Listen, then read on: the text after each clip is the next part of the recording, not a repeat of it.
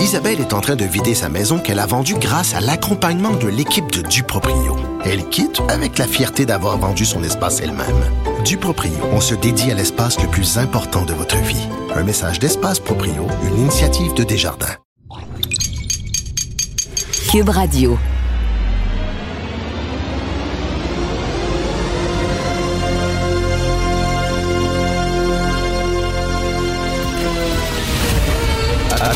Attention, cette émission est laissée à la discrétion de l'auditeur. Les propos et les opinions tenues lors des deux prochaines heures peuvent choquer. Peuvent choquer. Oreilles sensibles s'abstenir. Richard Martineau. Martineau.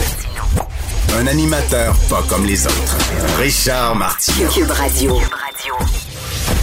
Bonjour, bon mercredi tout le monde. Merci d'écouter Cube Radio. Si vous permettez, j'aimerais parler des francs-tireurs. C'est notre dernière émission ce soir et je me dis que si vous écoutez euh, ben, l'émission Martineau à Cube Radio, c'est que peut-être vous avez un faible aussi pour les francs-tireurs et le genre d'entrevue qu'on faisait.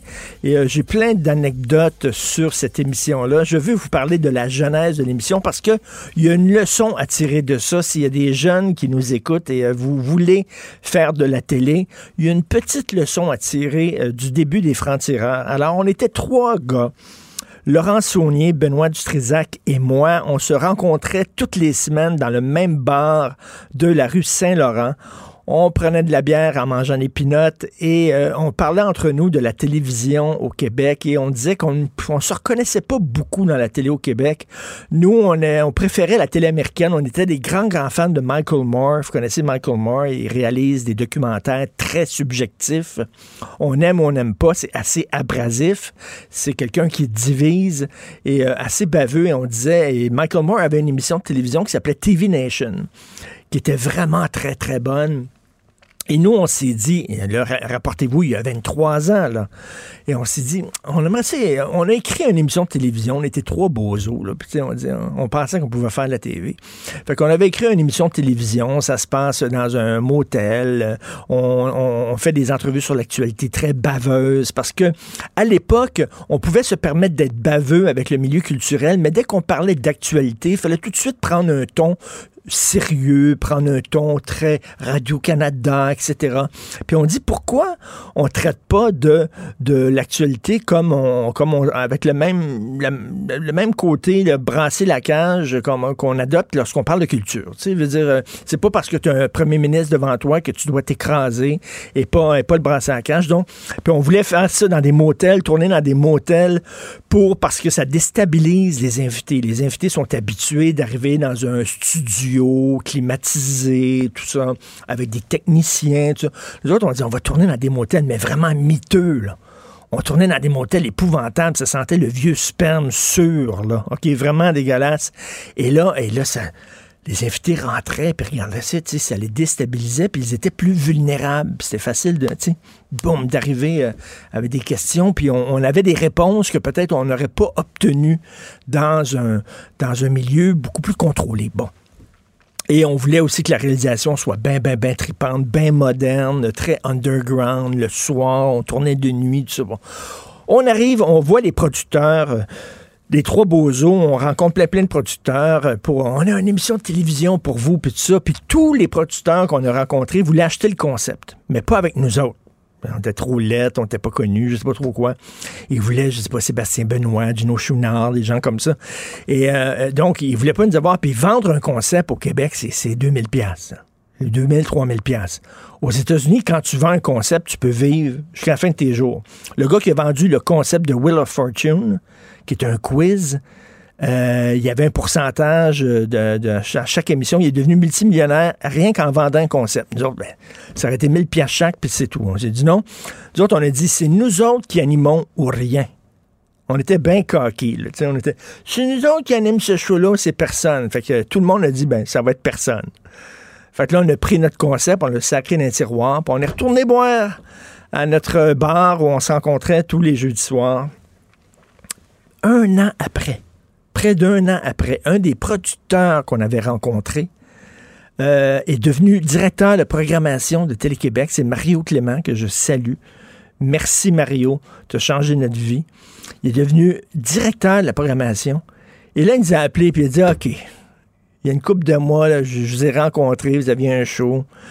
Vous voulez le faire? OK, on va faire un pilote d'abord. On va faire un pilote. Nous autres, on s'est dit, Hey, on fait ça, ça va être super cool. On va s'amuser pendant un mois, puis après ça, il n'y a plus aucun invité qui va vouloir venir à l'émission parce qu'on les aura trop brassés. Ils voudront un peu, sais, là, après ça, l'émission va tomber, mais pendant un mois, on va s'amuser. Et bref, ça a duré 23 ans. Euh, tout ça pour dire qu'on a bien fait de tenir notre bout. On a bien fait de dire ça va être nous autres ou pas pantoute. Des fois, dans la vie, faut que tu sois coquille. Ça a l'air peut-être un peu prétentieux. Euh, c'est moi ou pas pantoute, mais on a bien fait. Sinon, on n'aurait pas eu notre Christie de show.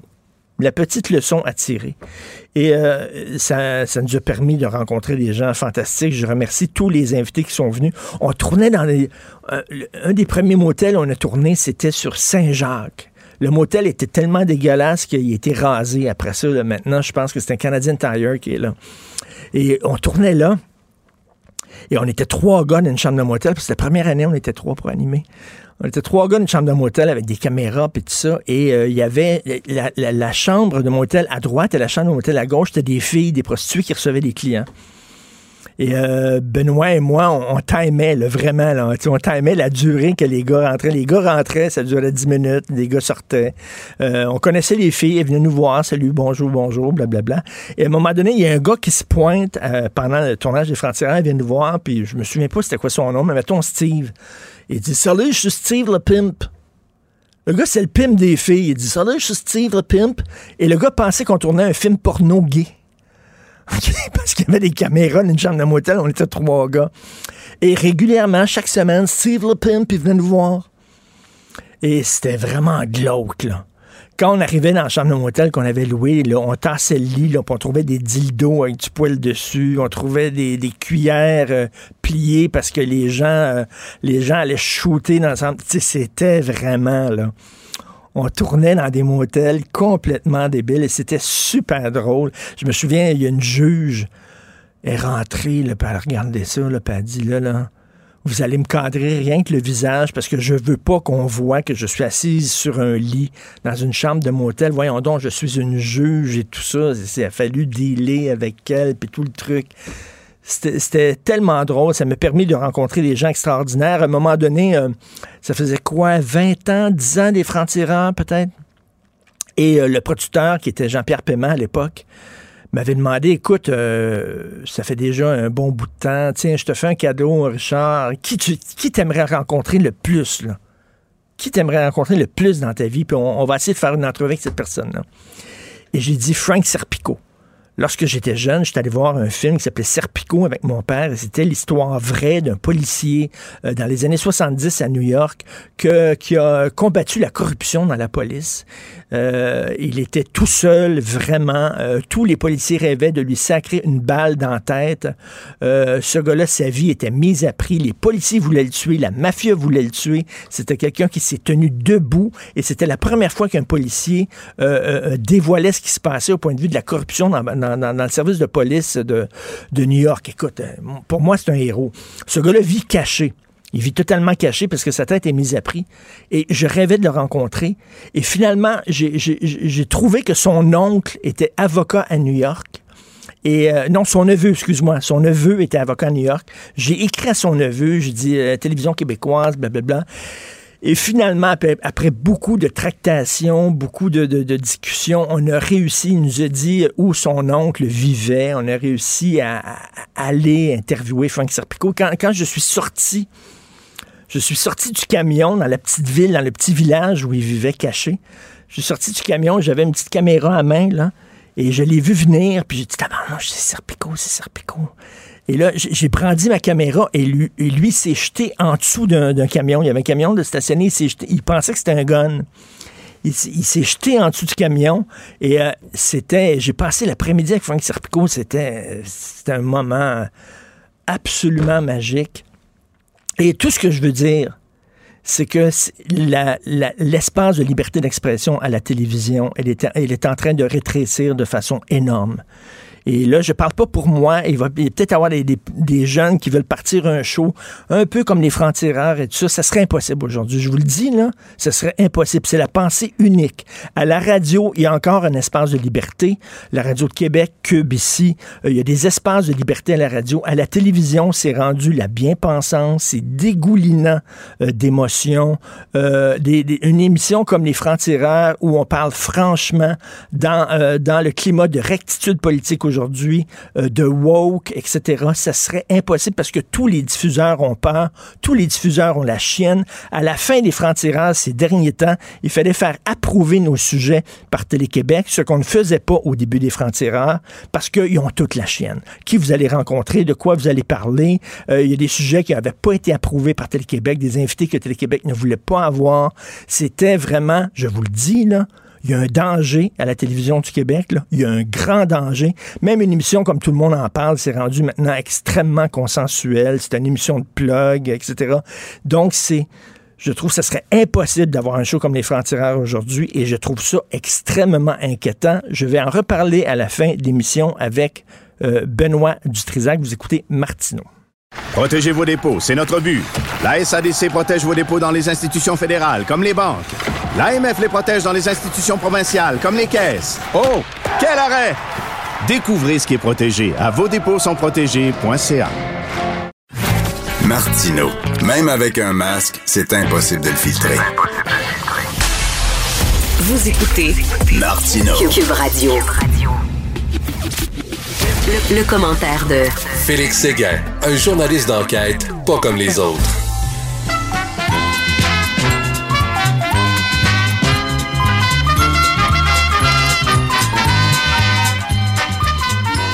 Et c'est le covidio du jour avec Félix Séguin. Salut Félix. T'en as trouvé un autre? T'en as trouvé un autre, Bozo? J'en ai trouvé un pas pire, tu sais, de reculant devant rien pour perdre sa job. Celui qui chante l'hymne national pour les Canucks de Vancouver. Cet homme s'appelle Mark Donnelly. C'est un chanteur que l'on voit parader souvent au centre de la glace euh, euh à Vancouver euh, avec un tuxedo. Euh, et puis, ben lui, là, ce qu'il a fait, en fait, c'est qu'il a annoncé qu'il était pour chanter à un rassemblement qui s'appelle BC Christmas Freedom Rally 2020.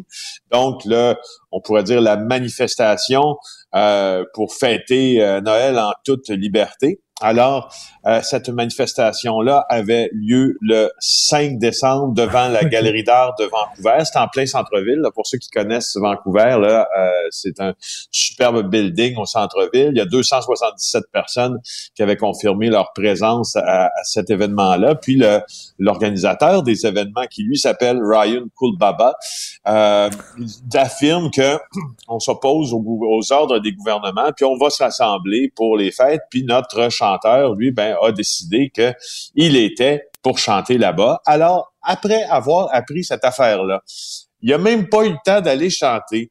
Euh, que les Canucks ont émis un communiqué de presse, l'équipe de hockey, bien sûr, en disant que Mark Donnelly, euh, disons, euh, agissait de manière indépendante de l'organisation. Et là, après ça, il y a un, un des copropriétaires des Canucks, qui lui s'appelle Francesco Aquilini, qui, dans un tweet, a dit, je vais te le dire en anglais, Donnelly is now a former Canucks anthem singer. Oh. Donc, Monsieur Donnelly est, maintenant un ancien chanteur d'hymne national. Donc, on ne le verra plus au centre de la glace parce qu'il a décidé, lui, que c'était la bonne chose d'aller chanter pour des Covidios. Alors, c'est mon Covidio du jour. le gars, il n'a pas pensé du tout qu'à un moment donné, ça pouvait être dommageable pour sa carrière. Il n'a pas pensé à ça. Exact. non, c'est, tu sais, je veux dire, quand tu, euh, tu sais, quand tu, je te pour dire, quand t'es épais, t'es épais dans deux sens, mais euh, c'est plus poliment, tu sais, quand tu réfléchis pas à ce que tu fais, ben normalement, c'est dans plusieurs sphères de ta vie, là. pas juste quand tu décides de chanter un rassemblement, c'est aussi les conséquences que tu vois pas. Alors, euh, ben c'est ça, il les a pas vus, puis il a payé pas. oh boy! Je, le dit, je vais te dire, si on reconfine complètement, là, comme on semble vouloir le faire, là, je pense que moi, moi, je vais descendre pour manifester dans la rue. Je veux dire, je trouve qu'on fait beaucoup un grand, grand, grand effort, tout le monde. Mais des fois, tu sais, le mieux est l'ennemi du bien. et trop, c'est comme pas assez. En tout cas, on, verra euh, où on s'en va avec ça. Euh, écoute, tu veux nous parler d'une croisière? Une croisière vers nulle part. J'adorais, j'adorais la formulation de ce titre-là dans euh, le journal de Montréal, La croisière vers nulle part, qui vient d'être interrompue au large de Singapour après un cas de COVID-19. Alors laisse-moi t'expliquer euh, qu'est-ce que c'est que la croisière vers nulle part. C'est évidemment euh, une croisière qui, qui au départ et à l'arrivée de Singapour. Alors, elle a été, euh, elle a été, si tu veux, euh, mise, mise en marché cette croisière-là pour faire passer le temps par Royal Caribbean, qui est un grand, qui est un grand armateur là pour ce qui est des croisières. Ben oui. Alors, le bateau qui partait de, de Singapour, c'est le Quantum of the Sea. Puis, ce qu'on a fait, c'est que cette compagnie a décidé de, de, proposer ça à ses, à ses clients. Alors, euh, donc, on part de Singapour, on s'en va quatre jours en mer, puis après ça, on revient à Singapour. OK, OK, t'arrêtes pas nulle part. Là. Tu vas pas sur une île, tu vas pas sur une plage, tu te promènes en bateau, puis tu reviens.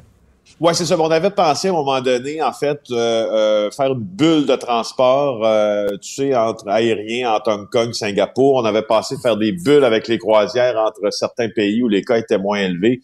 Euh, et Singapour, finalement, ça n'a pas fonctionné. Donc, tu prends le bateau, tu t'en vas nulle part, puis tu reviens à ton port d'origine, justement. Ça va, alors, ça n'a pas, ça a pas euh, fonctionné euh, comme il pensait.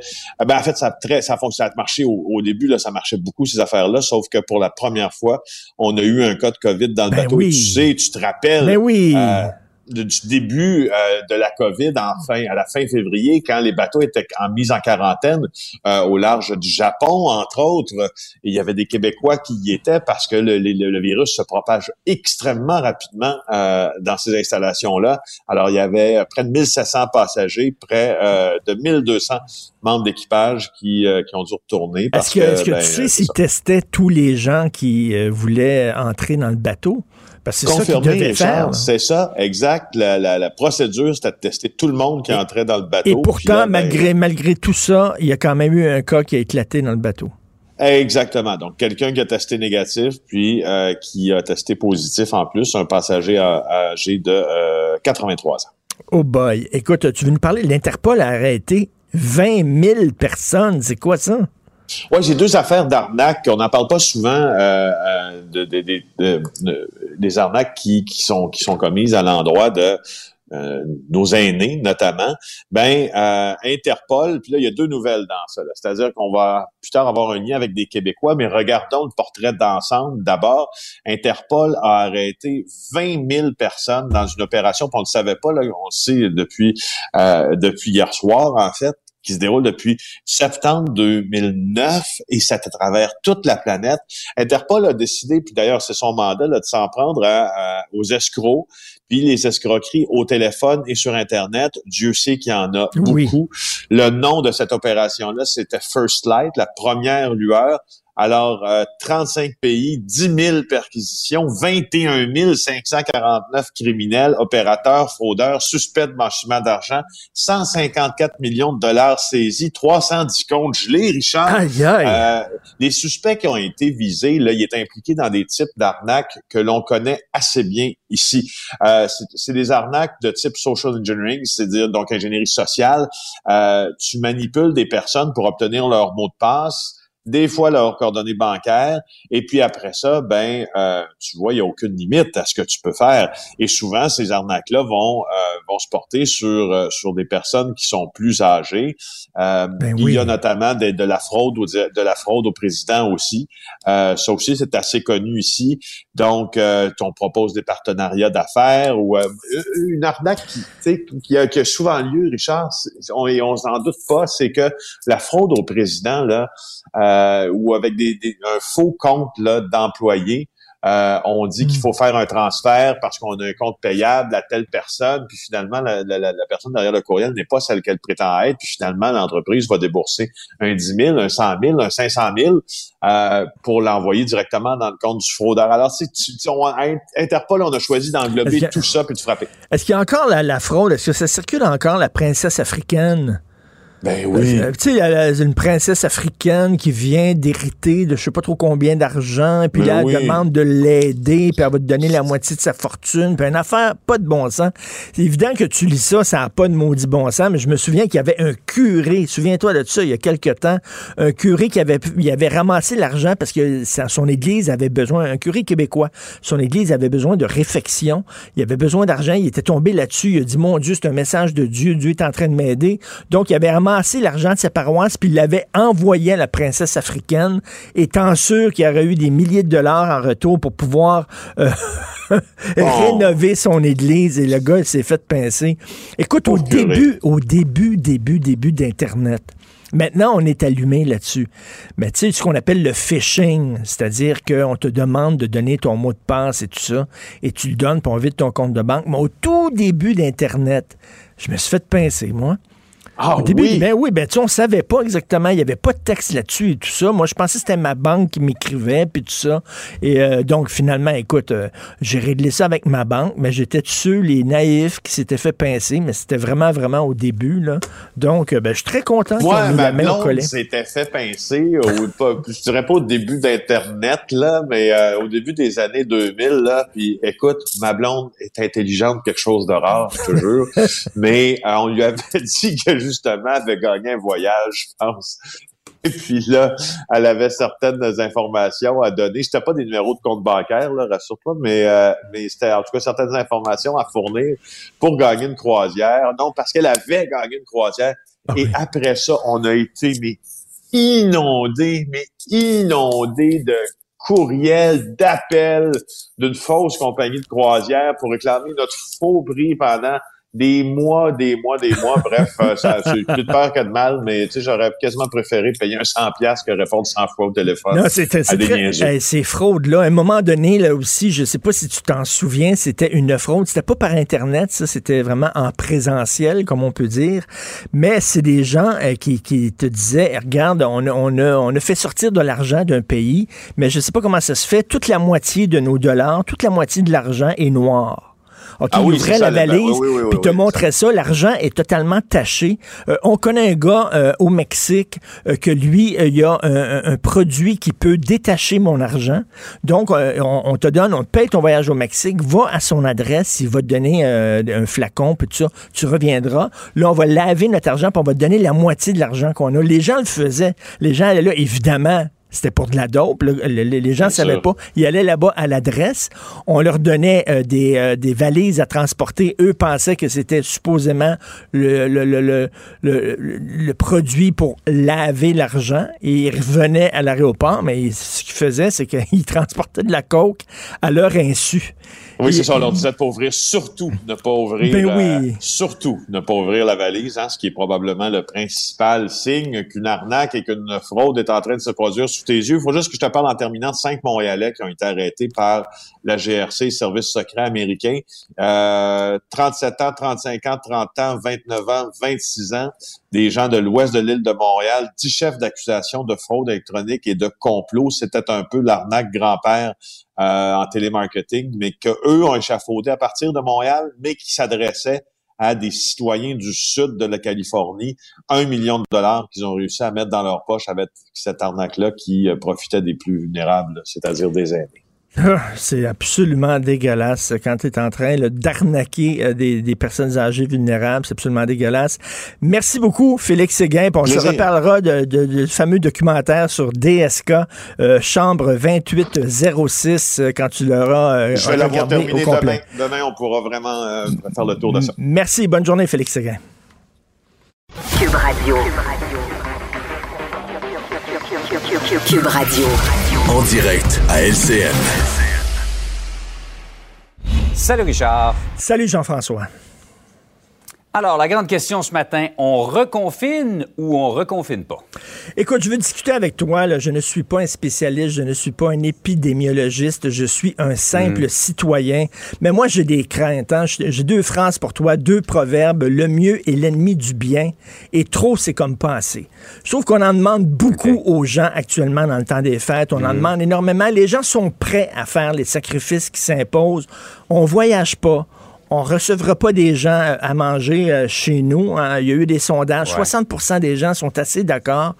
Mais là, si on leur demande en plus de serrer la vis et de reconfiner au complet, j'ai peur, moi, qu'il y ait vraiment une réaction. Puis je veux dire, là, moi, comme citoyen, je suis un gars responsable. Jour après jour, je le dis aux gens qu'il faut faire attention, faut protéger nos proches, faut euh, respecter le 2 mètres de distance, porter le masque.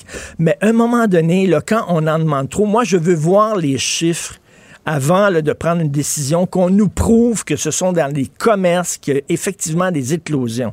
Et je vais te dire une petite affaire, euh, Jean-François. Moi, j'ai un fils de 12 ans, c'est pas un sportif. Sais, je peux pas l'amener dehors faire du patin. Ça ne l'intéresse pas, il est comme son papa.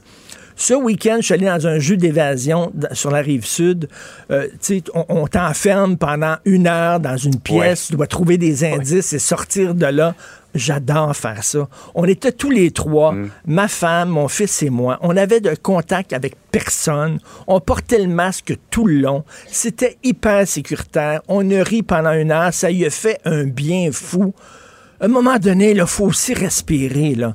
Et je lis dans le devoir aujourd'hui. Mais Richard, euh, je me fais l'avocat du diable. Oui. Si on ne fait pas cet effort-là maintenant et qu'on se ramasse en janvier à devoir, encore pire, fermer d'urgence tout le Québec parce que les Ben- hôpitaux débordent, qu'on n'en peut plus, est-ce qu'on est plus avancé? Ben, je sais pas, moi, je vois des, épi- euh, des, des chercheurs, des spécialistes qui disent ça ne fera pas grand-chose, ça fera pas une grande différence.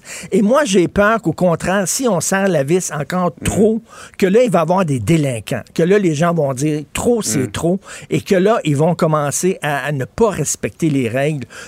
Je discute avec toi, je n'ai pas la, la, la, la, la vérité infuse, j'ai seulement des craintes, je reviens là-dessus, parfois, trop, c'est comme pas assez, et le mieux est l'ennemi du bien. En tout cas, moi, j'aimerais voir les chiffres qui nous disent que oui, il y a des éclosions dans les commerces et qu'on nous le prouve avant. Mais en tout cas, c'est ma crainte à moi.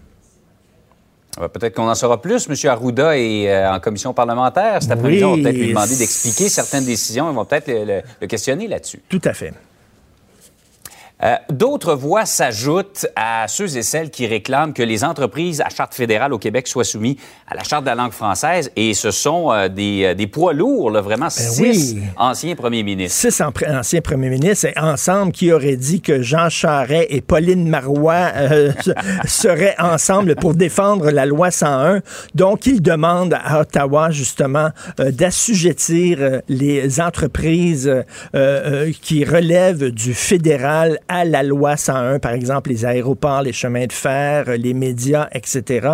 Et euh, je trouve ça très intéressant de voir qu'on est au-delà de la partisanerie. Là. À un moment donné, on dit la situation est urgente et ça montre à quel point le PQ a fait une erreur.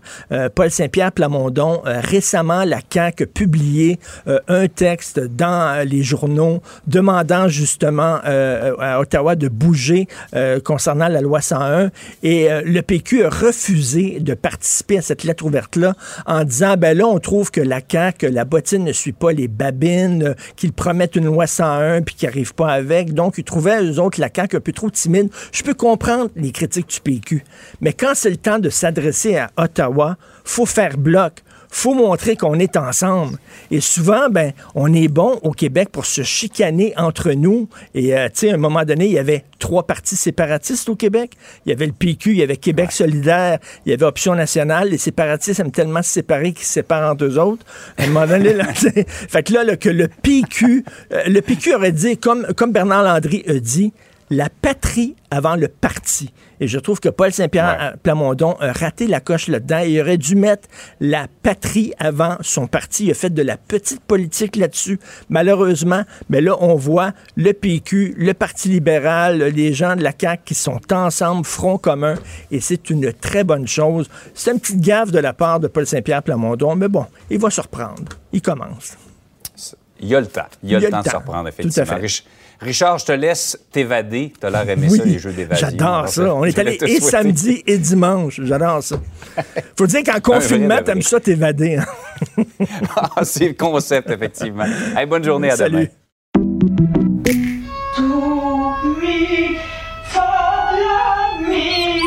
Votre maison, c'est un espace où vous pouvez être vous-même.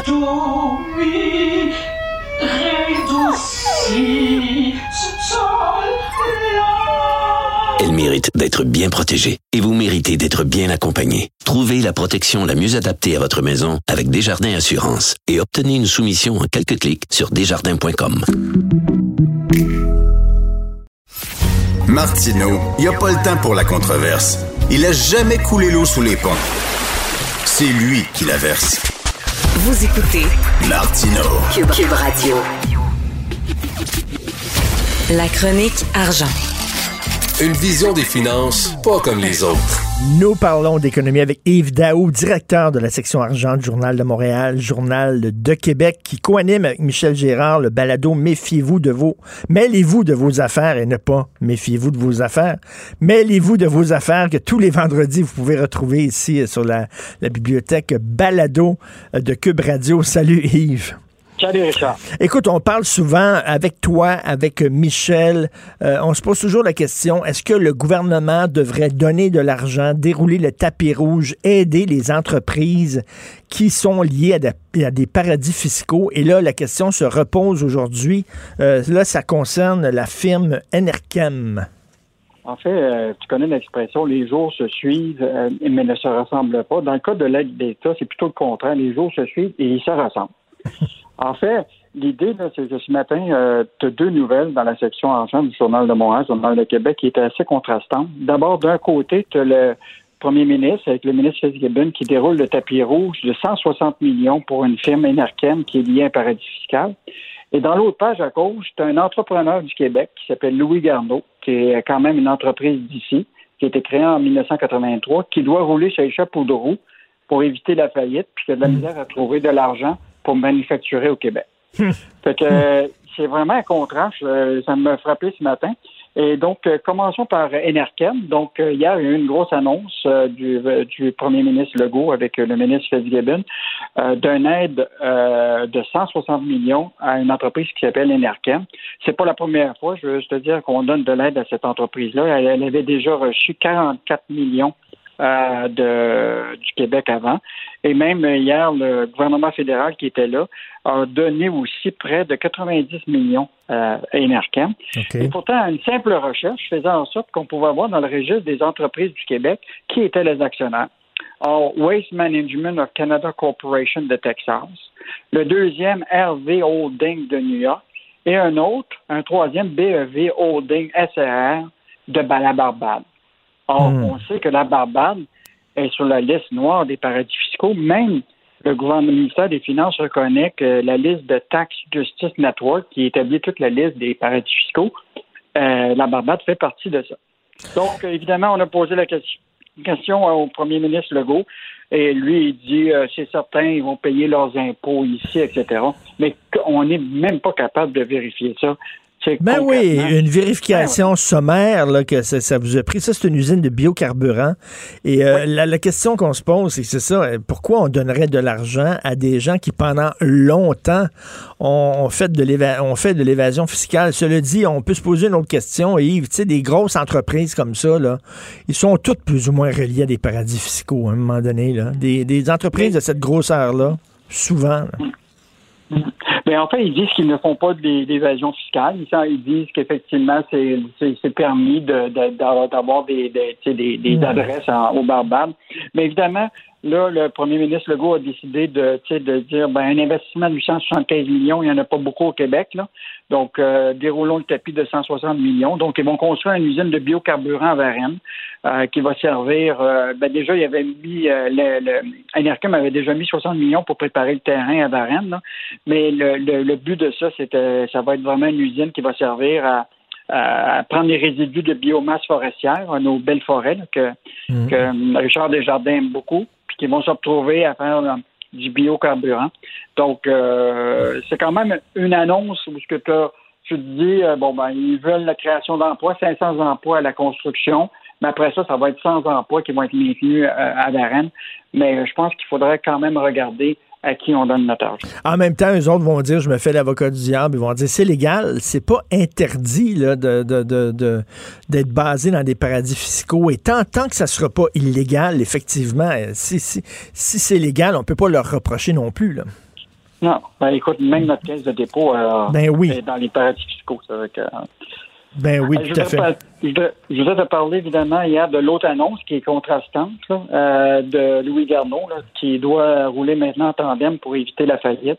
Alors, je te rappellerai que même avant la pandémie, euh, ce- cet entrepreneur québécois-là, qui avait quand même une marque connue à l'échelle internationale dans le domaine des vêtements, des bicyclettes, euh, je veux dire, euh, et aujourd'hui, se retrouvait avec des dettes là, de plus de, de 30 millions. Or, il a, dû, il a cogné à beaucoup de portes, puis là, finalement, il a trouvé un partenaire qui s'appelle la Corporation financière Champlain. C'est une entreprise qui avait déjà, je ne sais pas si tu te rappelles, qui avait acheté les manteaux Canuck. Euh, Oui. Donc, c'est un, actionnaire qui est, qui est quand même dans le secteur des, des vêtements. Donc, euh, il a trouvé son partenaire. Euh, il pense à un plan de relance de 25 millions. Malheureusement, il doit fermer euh, l'usine qui manufacturait là, euh, dans le bout de, de- de Québec. Là.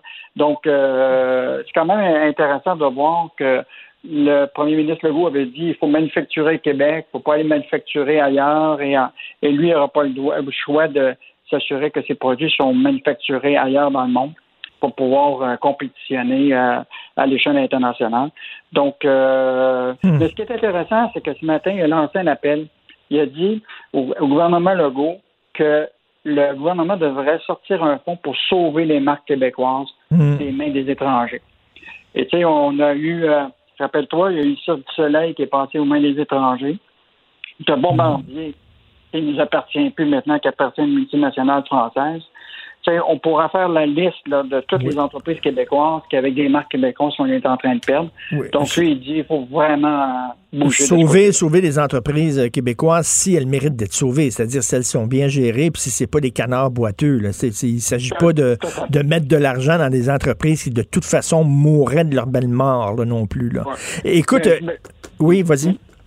Ben, je pense que tu sais, il y a des marques comme Louis Garneau qui a quand même une renommée internationale. C'est une entreprise qui est partie depuis euh, 1988. C'était pas une entreprise sur le coin d'une euh, table. Non. Euh, on- mais, euh, mais je pense que il va falloir vraiment se, se concentrer sur notre PME Inc. à un moment. Et en terminant, écoute, il y a une entreprise montréalaise connue dans le monde entier qui est dans l'eau chaude et c'est Pornhub. Pornhub, on l'oublie, mais c'est une entreprise basée à Montréal sur la rue des Carrés. C'est un des sites porno les plus populaires au monde. Et il y a eu un texte dévastateur dans le New York Times, comme quoi on retrouvait euh, de la porno juvénile, comme quoi on retrouvait des vidéos de femmes agressées sexuellement sur le site de Pornhub. Et là, le, le- le- le journaliste du New York Times euh, s'adressait à Justin Trudeau en disant, vous, Monsieur Trudeau, qui vous taxez d'être un grand féministe, vous devez bouger et vous devez euh, remettre cette entreprise-là à sa place.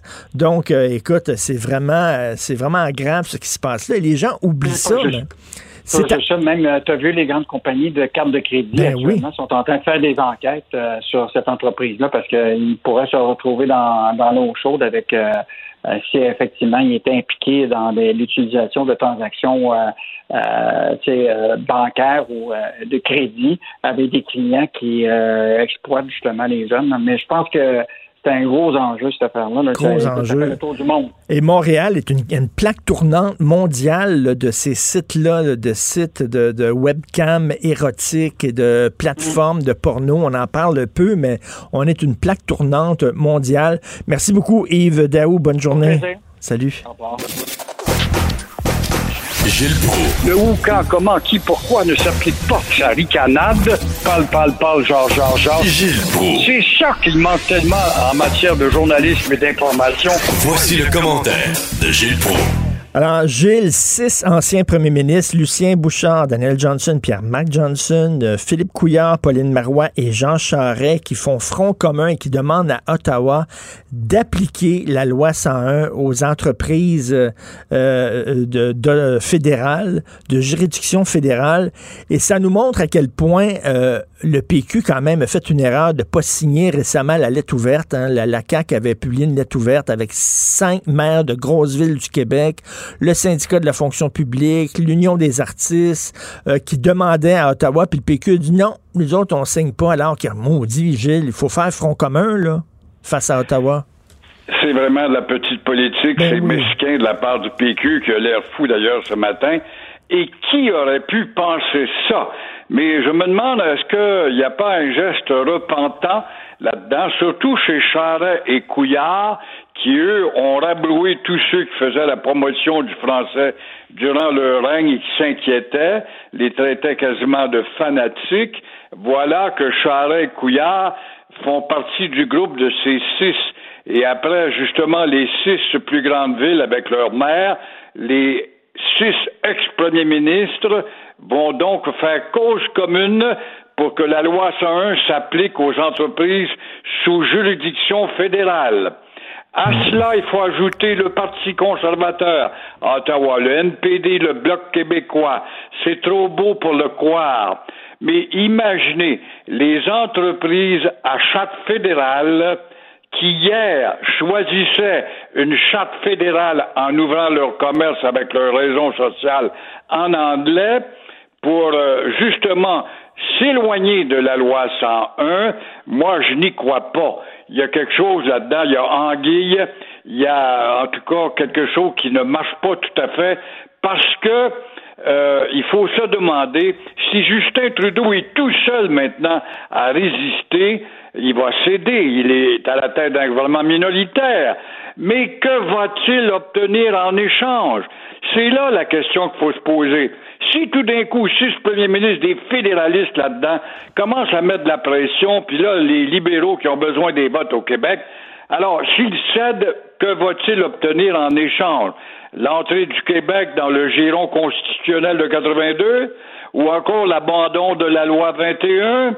Alors, devinez la question du concours à 64 000 En tout cas, il, n'arrête pas de dire qu'il aime beaucoup la langue française, Justin Trudeau. Là, on va voir ce qu'il y a dans le ventre, parce que là, c'est vraiment c'est un, front commun là, du Québec, une unanimité. Et là, on va voir s'il va bouger ou pas. C'est intéressant parce que il est bien dit sous juridiction fédérale. Ça veut donc dire, c'est pas rien que les ronds de cuir, qui sont quoi, à peu près 80 000, je pense, qui travaillent sur le territoire québécois, qui vont passer sous le toit de la loi 101. On parle de, euh, donc d'entreprise de juridiction fédérale. Ça veut dire que le gars qui a ouvert une compagnie puis qui voulait pas avoir un nom français, par exemple, qui voulait se donner un nom anglais adoptait souvent une charte fédérale contre laquelle la loi 101 n'avait aucun pouvoir. On disait, ah, bon, on peut pas rien faire, c'est une compagnie qui est sous juridiction fédérale. Alors, ça va être intéressant à étudier de voir comment tout ça va s'élaborer, mais pour l'instant, moi, je vois quand même euh, une espèce de données donnant et qu'est-ce que Québec va donner en échange de cela? Et là, euh, pour la loi 21 qui se retrouve devant les tribunaux, on a entendu ceux qui étaient contre. Là, maintenant, c'est ceux qui sont pour qui vont défiler devant le juge Marc-André Blanchard. Et là, vous vous demandez si M. Blanchard va faire preuve autant d'écoute. C'est intéressant, oui. Est-ce que le juge Blanchard, deux fois, il a fait une allusion qui était contre ce projet loi, à l'eau impartialité pour un juge. Va-t-il écouter avec autant d'attention euh, ceux qui appuient cette timide, je répète, timide loi 21, cette loi de la laïcité? Est-ce que le juge Blanchard va leur euh, écouter et tenir compte des témoignages de personnes aussi valables, aussi crédibles que des fanatiques qui sont venus nous traiter de nazis cette semaine, telle Madame Aïdar, cette femme qui souffre encore, qui vit à Sherbrooke, l'épouse de Raif euh, Badawi. hein? on se souvient très bien qu'il est incarcéré en Arabie Saoudite.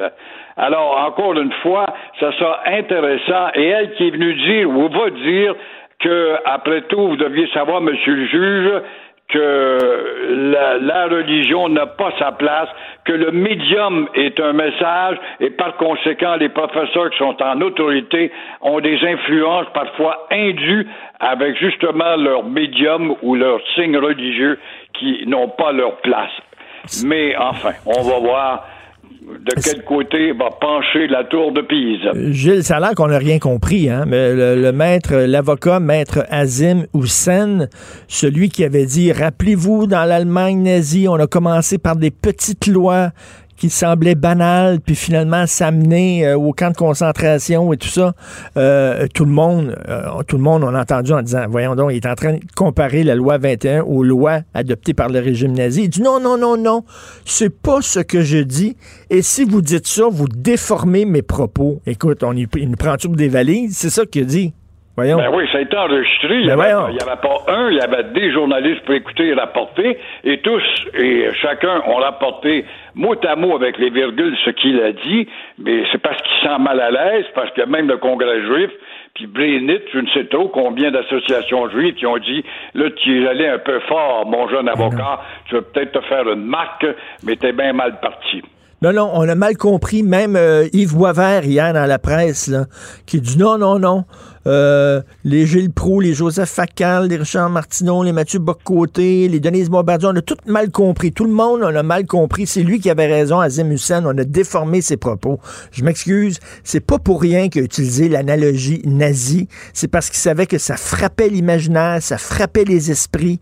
Euh, c'est pas pour rien. Il, il laissait sous-entendre que la loi 21 est une loi aussi dangereuse que les lois que euh, les nazis ont adoptées en début de, de leur régime. Voyons, on n'est pas fou. C'est effrayant d'aller à contre-courant comme ça quand les paroles ont été dites. Et Yves Boisvert, qui est un, jo un journaliste chevronné, compétent, il n'y a pas de doute, avec une belle plume, il m'a même déjà défendu, moi, dans une cause, justement, alors que je travaillais pour le, ou je travaille pour le Journal de Montréal.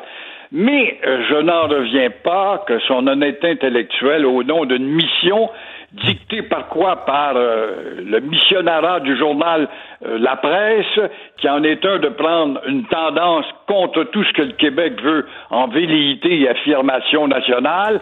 Et là, tu t'inscris dans ce courant-là pour dire, ben moi, Yves Boisvert, je suis compétent, je suis écrit, puis je suis, je suis écrit, pardon, et euh, je suis un gars qui a une notoriété, je vais aller à contre-courant en fournissant un courant qui ne colle pas. En tout cas, Si au moins son argument disait, ben, ça porte à réflexion.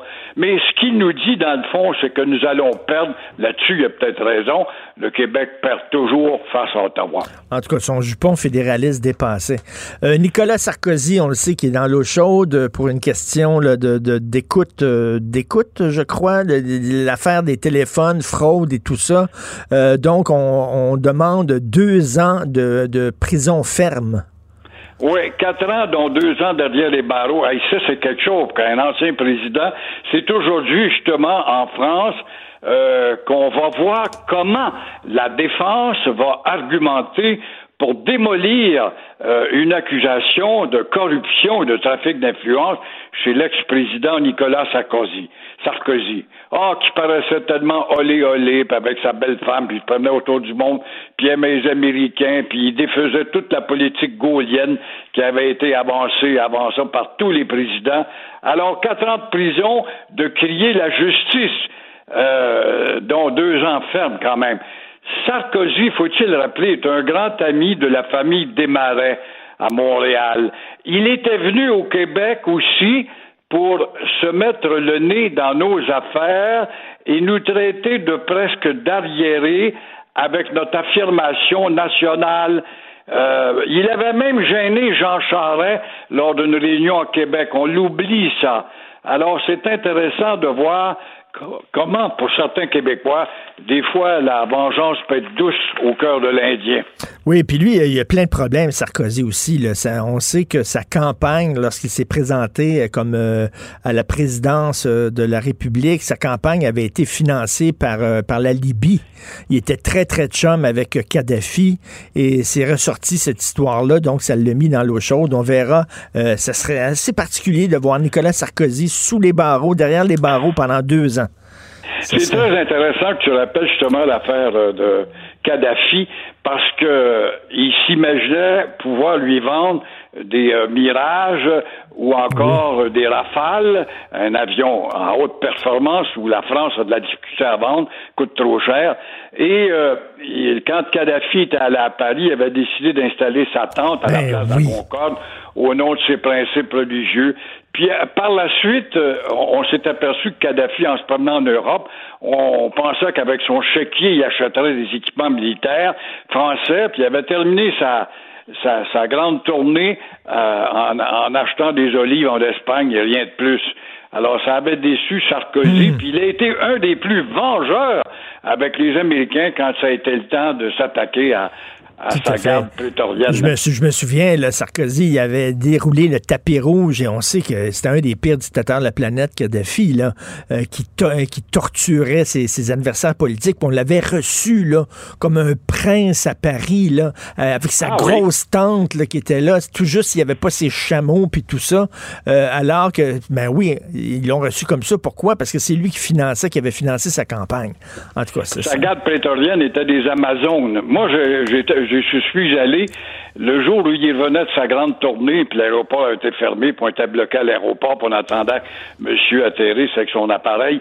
Et euh, c'était intéressant de voir le nombre de femmes militaires avec des, des visages de tigres bien entraînés qui faisaient partie de sa garde rapprochée avec des femmes. Des Amazones. Merci beaucoup, Gilles. On se reparle demain. Gilles À Proulx. demain, au revoir. Demain. Merci, c'était vraiment délicieux. vous reviendrez, là. Ah oui, vraiment, bye. vraiment bon. Merci. Faites attention à Ah oui. OK, salut, à la prochaine. Votre auto, c'est un espace où vous pouvez être vous-même. Hey, c'était pas mangeable comme repas. Elle mérite d'être bien protégée et vous méritez d'être bien accompagné. Trouvez la protection la mieux adaptée à votre auto avec Desjardins Assurance et obtenez une soumission en quelques clics sur desjardins.com.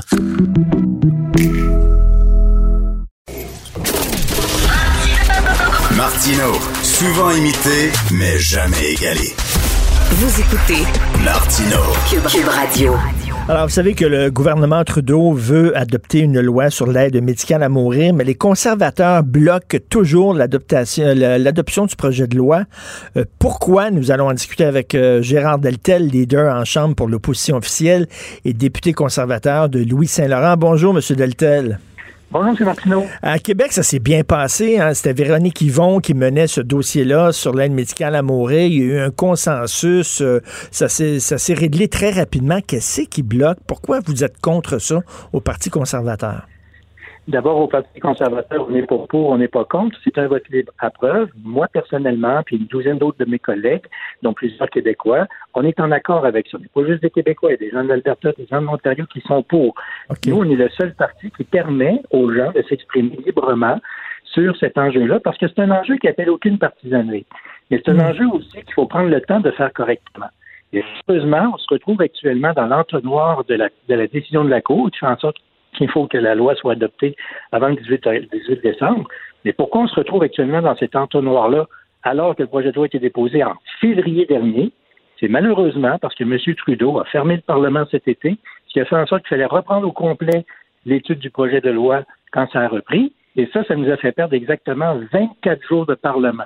Et pire que ça, s'il n'avait pas fermé le Parlement, on aurait eu 24 jours de plus. Mais pire que ça, il a fermé le Parlement, il aurait pu déposer le projet de loi dès le lendemain du discours du trône, mais non. Il a attendu sept jours. On a perdu sept jours de travail parlementaire pour ça. Et ce qui fait qu'aujourd'hui, on se retrouve dans l'entonnoir. Alors nous, on bloque rien. On fait juste notre travail de permettre aux gens de, qui veulent s'exprimer de pouvoir s'exprimer. Mais il y a des gens chez le Parti conservateur qui ne sont pas d'accord avec la loi.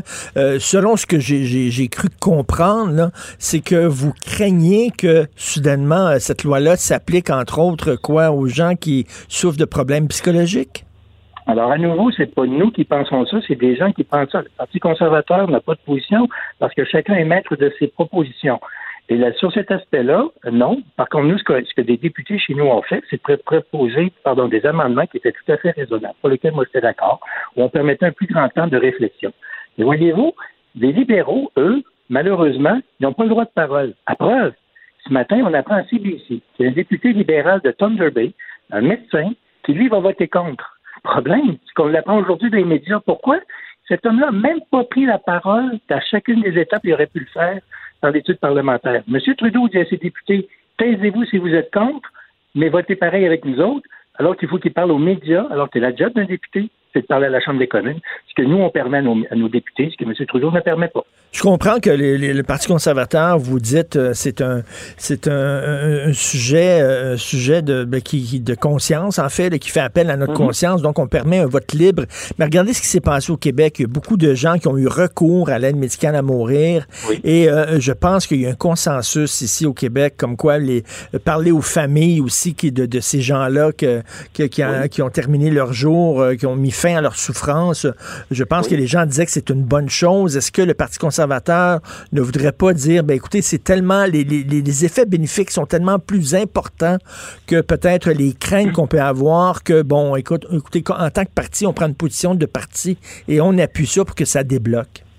Écoutez, comme dans tout enjeu, c'est pas noir ni blanc. Et c'est surtout pas monolithique. Oui, il y a des gens qui, au Québec, sont pour, comme oui, il y a des gens qui sont contre. Je me souviens, moi, d'avoir assisté au vote parce que j'étais député provincial à ce moment-là. C'est des députés qui ont voté contre. Et c'est correct.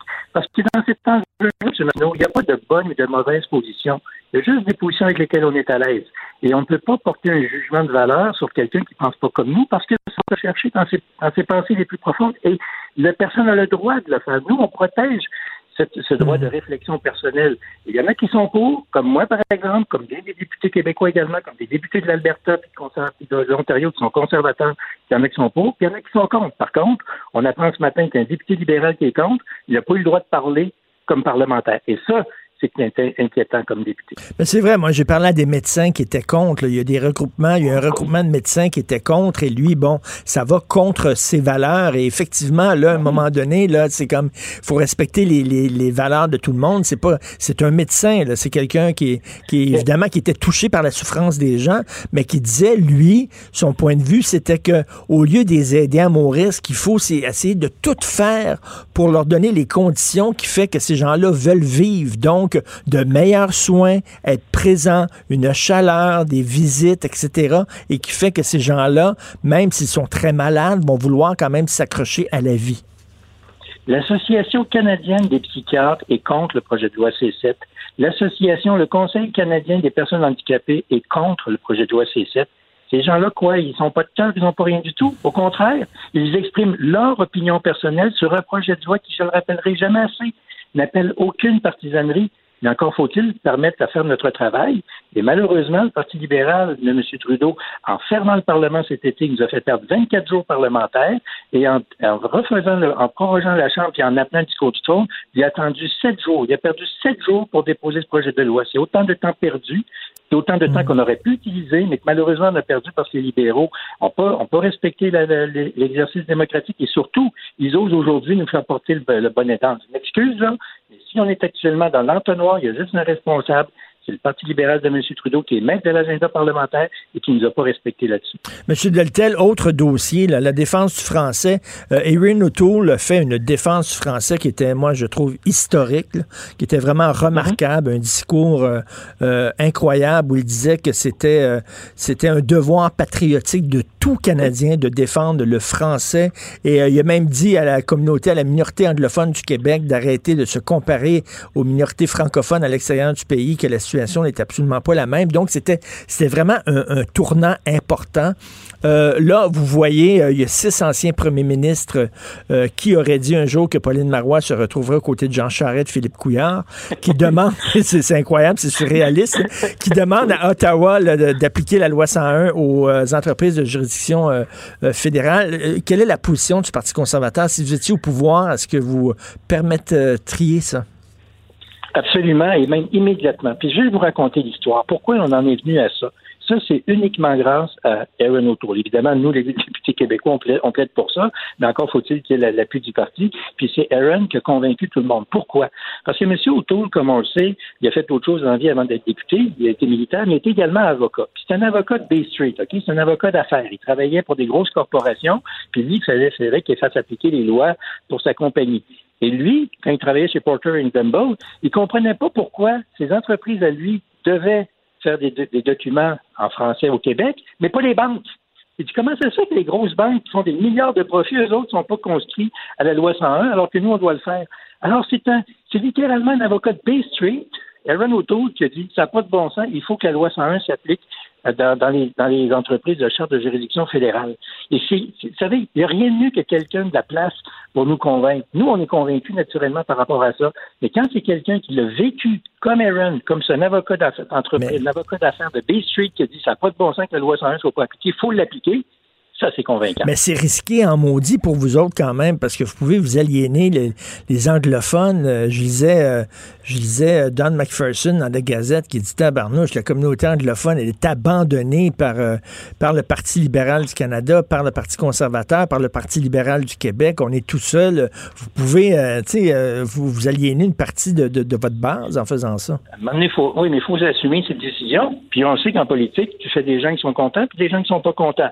Et M. O'Toole a été très clair là-dessus. Lui est d'accord. Puis, encore une fois, venant d'un gars de l'Ontario, bon, Aaron est né à Montréal, on le sait, mais l'âge de six mois, sa, famille a déménagé. Il était travaillé en Ontario. Venant d'un avocat de Bay Street qui nous dit ça, c'est beaucoup plus convaincant. Mais je vais prendre malheureusement en défaut M. McPherson. Parti libéral du Canada n'a pas position là-dessus. Le Parti libéral du Canada, c'est la seule entité qui permet, encore une fois, la loi 101 de ne pas s'appliquer au fédéral. Puis, quel a été l'élément déclencheur là-dedans? C'est nous qui avons été l'élément déclencheur. Pourquoi? Parce qu'il faut que ce soit le fédéral qui puisse permettre ça. Avec tout le respect que j'ai pour Jack Mincing, qui je pense que les chances qu'il soit premier ministre sont minces. Par contre, nous, on a des chances réelles d'être au gouvernement. Et c'est parce qu'enfin, quelqu'un qui a des chances réelles d'être au gouvernement, comme Aaron O'Toole et nous, fait en sorte que le poids que nous avons pris en disant le, poids, la décision qu'on a prise sur Aaron de dire oui, on va appliquer la loi 101 au fédéral, c'est vraiment une réalité qui peut se faire. Mais comme M. O'Toole dit, là, c'est un devoir patriotique des Canadiens de défendre le français parce que ça fait partie de, de, de l'identité canadienne. Euh, est-ce que c'est un retour au bilinguisme d'un océan à l'autre de Pierre Elliott Trudeau? C'était un échec, ça? Ben, le Canada, le Canada est un pays officiellement bilingue et qui doit justement vivre avec les deux langues officielles de façon positive et constructive. Et ça se fait d'ailleurs euh, quand même avec, malheureusement, peut-être pas autant de succès qu'on le souhaite, mais c'est quelque chose auquel on croit. Mais être bilingue, ça veut surtout pas dire d'effacer le français au Québec. Au contraire, c'est de mettre encore plus fort le français au Québec et de le permettre. Mais il n'y a personne qui veut qui est, contre le fait qu'on parle deux langues, trois langues, quatre langues. Par contre, il faut d'abord et avant tout bien parler notre langue. Et comme toujours, comme le chef le dit, comme M. O'Toole le dit si bien, le français au, au Canada, au Québec, c'est une situation, et particulièrement Montréal, qui est toujours sur une glace mince en raison du poids démographique qui est autour de nous. Donc, ce que vous dites, c'est que c'est bien beau le multiculturalisme, mais à un moment donné, c'est pas vrai que le français est sur le même niveau que le punji ou le mandarin. À un moment donné, quand, quand Justin Trudeau dit que le Canada est le premier État post-national, qu'on n'a pas d'identité propre, ce que vous dites au Parti conservateur, c'est que non, on a une identité. Parmi cette identité-là, c'est qu'il y a le fait français qui fait partie. Donc, le, français, c'est pas vrai que c'est comme le mandarin ou comme le punji au Canada. Et c'est une force de notre pays. Notre pays a, été construit justement avec des francophones qui ont été parmi les premiers Européens à venir s'établir ici, avec, euh, Jacques Cartier, avec Champlain qui a mis le premier euh, établissement permanent avec Québec en 1608, le 3 juillet, et qui a fait en sorte que notre, notre langue est toujours là, est toujours présente et plus que jamais. Mais en raison du fait qu'on est dans un océan de 350 euh, personnes qui parlent anglais majoritairement versus nous autres, les 6-7 millions qui parlent français, on sera toujours dans une situation délicate l'importance de mettre l'épaule à la roue et donner toutes les chances aux Français de rester et d'éclore partout. Mais pour ça, ça prend des mesures comme, par exemple, l'application de la loi 101 dans les institutions fédérales, ce qui n'est pas le cas depuis 40 ans. En tout cas, j'espère que le message de M. O'Toole, que je reviens à dire, qui est historique, va être entendu et compris de la part euh, des Québécois. Et puis, j'espère aussi que ben, l'adoption euh, du projet de loi sur l'aide médicale à mourir va finalement débloquer au fédéral. Merci beaucoup, M. Gérard Deltel. Merci. C'est moi qui vous remercie, À la prochaine. Isabelle est en train de vider sa maison qu'elle a vendue grâce à l'accompagnement de l'équipe de Duproprio. Elle quitte avec la fierté d'avoir vendu son espace elle-même. Duproprio, on se dédie à l'espace le plus important de votre vie. Un message d'Espace Proprio, une initiative de Desjardins. Joignez-vous à la discussion. Appelez ou textez le 187 Cube Radio 1877 827 2346. Tous les jours, je parle avec Claude Villeneuve, chroniqueur, Journal de Montréal, Journal de Québec. Claude, je sais que tu veux me parler de vaccination, mais avant, avant, je veux parler euh, avec toi de reconfinement. Je suis un gars responsable, OK? Je, le dis jour après jour, faut faire attention, faut pas faire de party de Noël, faut, bon, mais taboire, là, laissez-nous respirer un peu.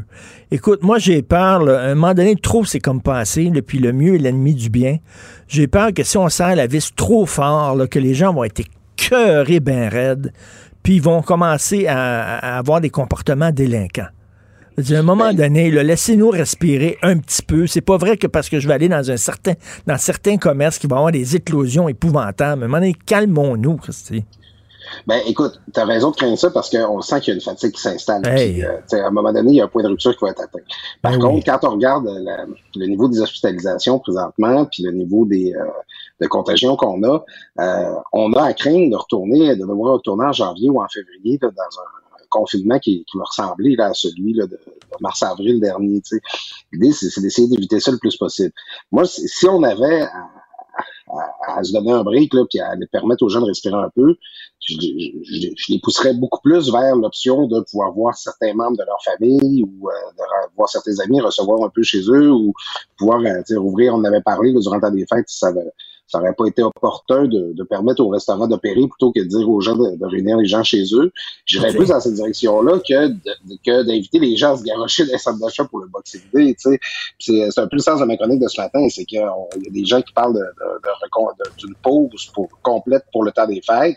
Euh, je trouve ça un peu absurde que euh, on, on dise aux gens qu'ils puissent pas voir les membres de leur famille, mais qu'on dise que s'agglutiner dans les mailles des centres commerciaux, ce soit une bonne idée. Non, mais en même temps, tu regarde, je, parle, je parle, ma mère, elle a 86 ans, elle est dans une résidence personne euh, âgée. Elle, son, son trip, là, sa sortie qu'elle aime, une fois par semaine, elle va se faire coiffer, OK? C'est le vendredi, chaque vendredi, elle va se faire coiffer, puis ça fait du bien, puis elle se trouve belle quand elle se regarde dans le miroir, puis tout ça. Il n'y a, pas- a pas de danger, là. Elle, dit, elle a un masque, la coiffeuse a un masque. Come on, tu sais. Euh, euh, en fin de semaine, mon fils s'emmerdait. Il a 12 ans, il est pas sportif, il veut pas, il aime pas ça faire du patin dehors, puis tout ça. Je l'ai emmené dans un jeu d'évasion. On était pognés dans une chambre pendant une heure. Faut que tu trouves des indices. Il y avait rien que moi, ma blonde, puis mon fils. On n'avait pas de contact avec personne. Il n'y a aucun Christy de danger. À un moment donné, c'est parce que si on serre la vis trop fort, là, même moi, qui est un gars responsable, je pense que je vais descendre dans la rue puis manifester. Sais, Christy, Mais- là. Mais justement, je- moi, j'ai- présentement, j'ai beaucoup plus envie de, de pouvoir voir ma mère que de pouvoir aller chez Best Buy. Tu sais, c'est- on a, on a un peu dans un contexte où, euh, tu sais, on est poussé vers la consommation comme seul loisir qui nous reste à peu près parce que la socialisation n'est pas vraiment possible. Euh, Non, non, mais rentrer a- dans une librairie, là, je suis allé chez Indigo, là, puis je suis allé chez Gallimard, là, puis Renaud Bré, là, rentrer dans une librairie, j'aime ça perdre mon temps dans la librairie, moi. Bon, un petit 20 minutes, je regarde les livres, ça, ça me fait du bien. Je suis pas en train de lécher la face du monde que je rencontre, là. Je veux dire, tu sais, ils, ils autres, ils comptent le nombre de gens qui rentrent dans le commerce. Je veux dire, come on, là. Il y, a- y y beaucoup de ça dans ce qu'on a perdu hein, présentement dans le contexte actuel. Tu sais, la, la possibilité de revenir sur tes pas à l'épicerie quand t'as oublié quelque chose, puis de, de flâner dans un commerce ou dans un café. Même moi, je m'ennuie de ça, là, aller m'asseoir dans un café puis juste regarder le monde vivre puis euh, euh, partir dans la lune. ça, ça, ça nous manque beaucoup. Puis il y avait un impératif économique là, à, à laisser les, les commerces opérer là, durant tout, tout au cours de l'automne parce qu'il faut que la, la consommation continue d'avoir lieu pour que l'économie tourne, pour que les gens qui travaillent dans le commerce au détail gardent leur job. Mais ça, ça fait quand même en sorte que, d'un point de vue social, on est complètement confiné, là, puis on l'est encore. Mais non, mais j'aimerais, qu'ils me montrent les chiffres. Là. Effectivement, là, y a-tu, y a-tu vraiment des cas d'éclosion épouvantables dans les salons de coiffure? Y a-tu des cas d'éclosion épouvantables dans les jeux d'évasion, dans les librairies? Je veux dire, à un moment donné, avant de dire, là, on serre la vis, là, qu'on nous, qu'on nous dise pourquoi, qu'on nous explique pourquoi, puis tu sais, je je suis pas un enfant, je vais comprendre, mais euh, moi, je trouve ça, là, ça me, ça me donnait un coup de masse dans le front quand j'ai su qu'ils veulent reconfiner. Là. Mais il faut, faut pas oublier que ça serait pour, pour une courte période, sais, juste pour la période des fêtes où on est déjà au ralenti, là, tout le monde. là, où euh, on est déjà chaque année un peu confiné d'une certaine manière, là, parce que les enfants vont pas à l'école, parce qu'il y a beaucoup de gens qui sont en congé, euh, parce qu'il y a, y y beaucoup d'entreprises là déjà qui opèrent pas. Euh, L'idée, c'est un petit peu de profiter de ce moment-là pour pas. Moi, moi je ce qui serait le pire, ce serait qu'en janvier, on doive revenir à la même situation qu'en mars-avril. Ça, ce serait tragique avec les écoles fermées, tout ça. En tout cas, j'ai- hâte de voir ça. Je- ça, me, ça me décourage. Euh, plus tard, je vais parler avec Nima Machouf, l'épidémiologiste. Je ne sais pas ce qu'elle en pense, mais dans le devoir aujourd'hui, il y a des experts qui disent que ça ne changera rien. Un reconfinement, comme il ça, ça, ça fera aucune différence. Ou alors, pour que ça ait une différence, il faut vraiment que ça dure très, très, très longtemps et pas seulement deux, trois semaines. Tu veux me parler de vaccins et tu as vu une, une, une scène qui t'a beaucoup euh, touché?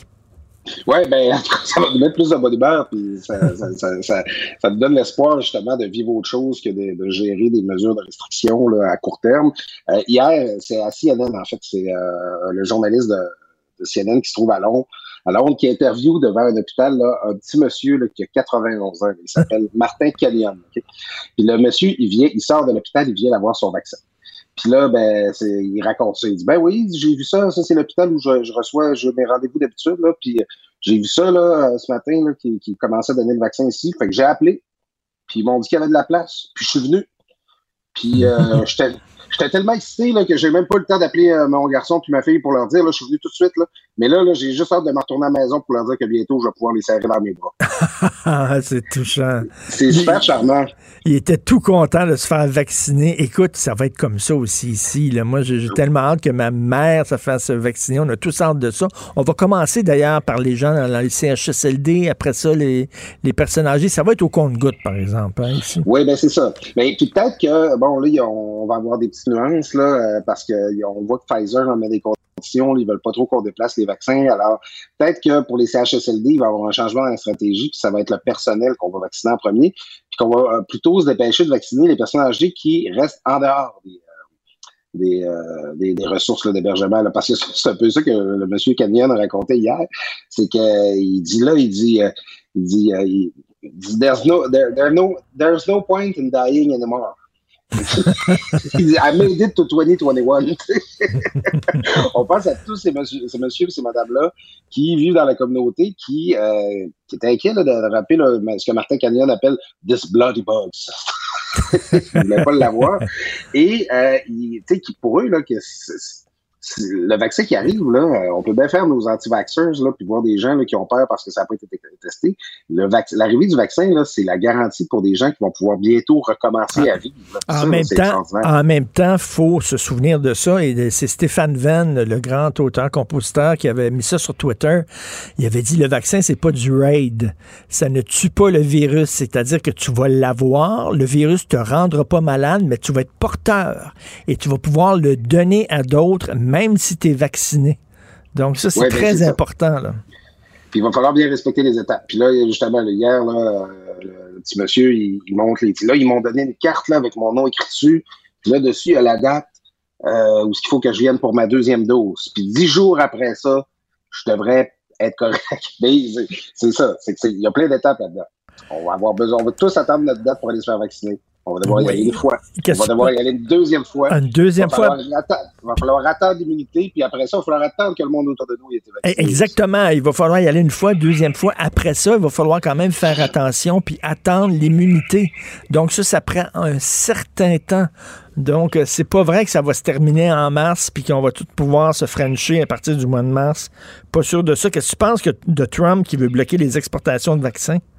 Ben c'est ça. C'est ah, le pire, c'est que c'était prévisible. C'est que bon, Trump, lui, toute sa stratégie par rapport au coronavirus a toujours euh, reposé sur l'arrivée d'un vaccin rapide. Il a refusé d'adopter des, euh, de soutenir des mesures de confinement là, trop longues ou trop trop élevées. Puis là, c'est ça. Là, Hey, le vaccin va à la fin de l'année. Mais là, on se rend compte que les États-Unis ont réservé auprès de Pfizer des différents fabricants, ils n'ont pas réservé cette dose parce que Trump a comme pris pour acquis que parce qu'il finançait la recherche, parce que ça se passait sur son territoire, les Américains auraient le vaccin en premier. Alors là, il, il veut bloquer les exportations de Pfizer, garder les doses aux États-Unis euh, au détriment de pays qui, comme le Canada, ont déjà avaient des commandes fermes, avaient acheté, avaient passé le contrat pour acheter les doses. Alors, le feuilleton continue, là, on n'aura pas fini là, avec Donald Trump le temps et aussi longtemps qu'il va être à la Maison-Blanche, mais ça pourrait effectivement compliquer un peu euh, les affaires. Mais c'est pas normal aussi qu'un pays veuille, se servir euh, en premier.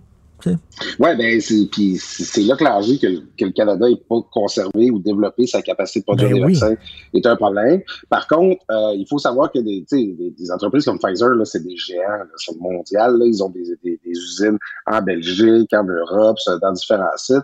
Donc, fort probablement que à, à- à l'usage, les, les- les- les différents fabricants vont s'organiser pour avoir différents sites de distribution là, qui, qui vont leur permettre d'a- d'accommoder tous leurs clients. D'ailleurs, les, les- je ne sais pas trop comment ça fonctionne dans cette industrie-là, là, mais les, gens dans les pharmaceutiques qui, sont, qui ont la job de faire la liaison avec les clients, les gouvernements, euh, eux, ils doivent se préparer un très gros Noël parce que ça, ça, ça doit brasser beaucoup. Mais c'est imprévisible, effectivement, que les Américains cherchent à protéger les. En fait, je Ben oui. j'étais surpris que ça n'arrive pas dans l'actualité Ben oui. que ça. Là, ces temps. Euh, Pierre Fitzgibbon, ça fait deux fois qu'il se fait taper ses doigts.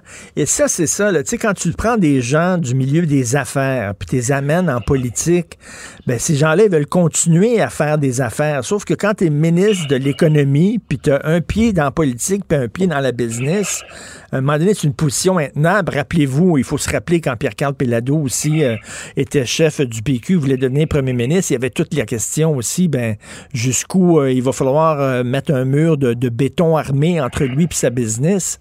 La question se pose avec Fitzgibbon. À un moment donné, si tu es un homme d'affaires qui fait de la politique, si tu es un politicien qui est en affaires, c'est quoi au juste? Ben c'est ça, c'est c'est exactement le bon parallèle, Richard, avec Pierre Carpellado, c'était ça la question aussi, c'est que parfois, euh, quelqu'un qui est en affaires, ben, il possède des actifs, une entreprise que tu peux pas liquider, euh, pas juste des actions que tu, tu vends à la bourse ou euh, qu'il y a une compagnie, ton beau, un garage que ton beau-frère peut prendre. là, euh. ben, bien souvent, les, les- quand, quand vient le temps de mettre tes, de, de départir de tes actifs, les seules entreprises qui peuvent les acquérir, c'est tes compétiteurs qui veulent les liquider, là, en quelque sorte. Là. Euh, genre, on n'aurait pas été avantagé comme Québécois si Pierre Pellado avait été forcé de vendre ses actifs à Rogers ou à quelque chose comme ça. Alors, euh, puis c'est ça que Fitzgibbon dit, c'est que j'ai pris, mais il y a- il y a- en fait, ce qu'on lui reproche, c'est d'avoir conservé de la propriété dans des, euh, dans des entreprises qui font affaire avec le gouvernement, ce qui n'est pas permis par le code d'éthique. Mais il dit, je pouvais pas vendre, c'est des actifs que je ne pouvais pas vendre, alors je les ai placés dans une fiducie sans droit de regard, ce que Pierre Carpellado a fait dans le temps, mais il n'était que chef de parti, il n'était pas Mhm, ben, ministre, à forte raison, en charge du investissement à Québec. Ben oui, là, ça n'a pas de bon sens. C'est comme nommer euh, Dracula en, en tête de la Croix-Rouge. Sais. Euh, à un moment donné, est-ce que tu trouves qu'ils l'ont pas puni euh, suffisamment sévèrement, la CAQ? Deux petites tapes ses doigts, c'est tout? Mais là, ce qui est encore plus absurde, c'est que à- parmi là, là, ce qu'on reprochait là, à Fitzgibbon, là, c'est qu'il est intervenu dans, dans- dans des affaires de son entreprise là, directement là, en tant que ministre, puis il n'est pas supposé faire ça. En fait, il est intervenu pour qu'une de ses entreprises n'obtienne pas de financement. Ben oui. C'était drôle en maudit, ça. Mais ce qu'il n'a pas le droit de faire. Alors, euh, François Legault, c'est ça. Est-ce qu'il aurait dû punir davantage? C'est compliqué pour François Legault parce que Fitzgibbon, c'est un c'est chum. Puis là, bon, j'entends déjà des auditeurs qui vont dire c'est ça, un chum, c'est un chum. Mais tu sais, c'est quelqu'un que François Legault a tiré en politique. Il dit viens avec moi. euh, on va réformer le Québec avec la CAQ, on va, on va faire des grandes choses ensemble. Puis là, ben, il se retrouve toujours à être obligé de chicaner son ministre. Puis là, il a déjà adopté, l'Assemblée nationale a déjà adopté un blâme contre Fitzgibbon pour un autre dossier euh, d'éthique. Puis Là, ben, j'imagine que Fitzgibbon, il doit dire à François Legault, là, si tu me blâmes encore, là, je vais retourner chez nous, puis ça va finir là. Parce que, par ailleurs, Mm. Pierre Fitzgibbon, c'est quelqu'un qui n'a pas de l'air particulièrement aimer ça, faire de la politique. Alors, euh, c'est, moi, je pense que c'est vraiment problématique si c'est la deuxième fois que ça arrive, c'est avec Pierre Paradis aussi, c'est l'Assemblée nationale rejette un blâme qui est recommandé par la commissaire à l'éthique Ariane Mignolet.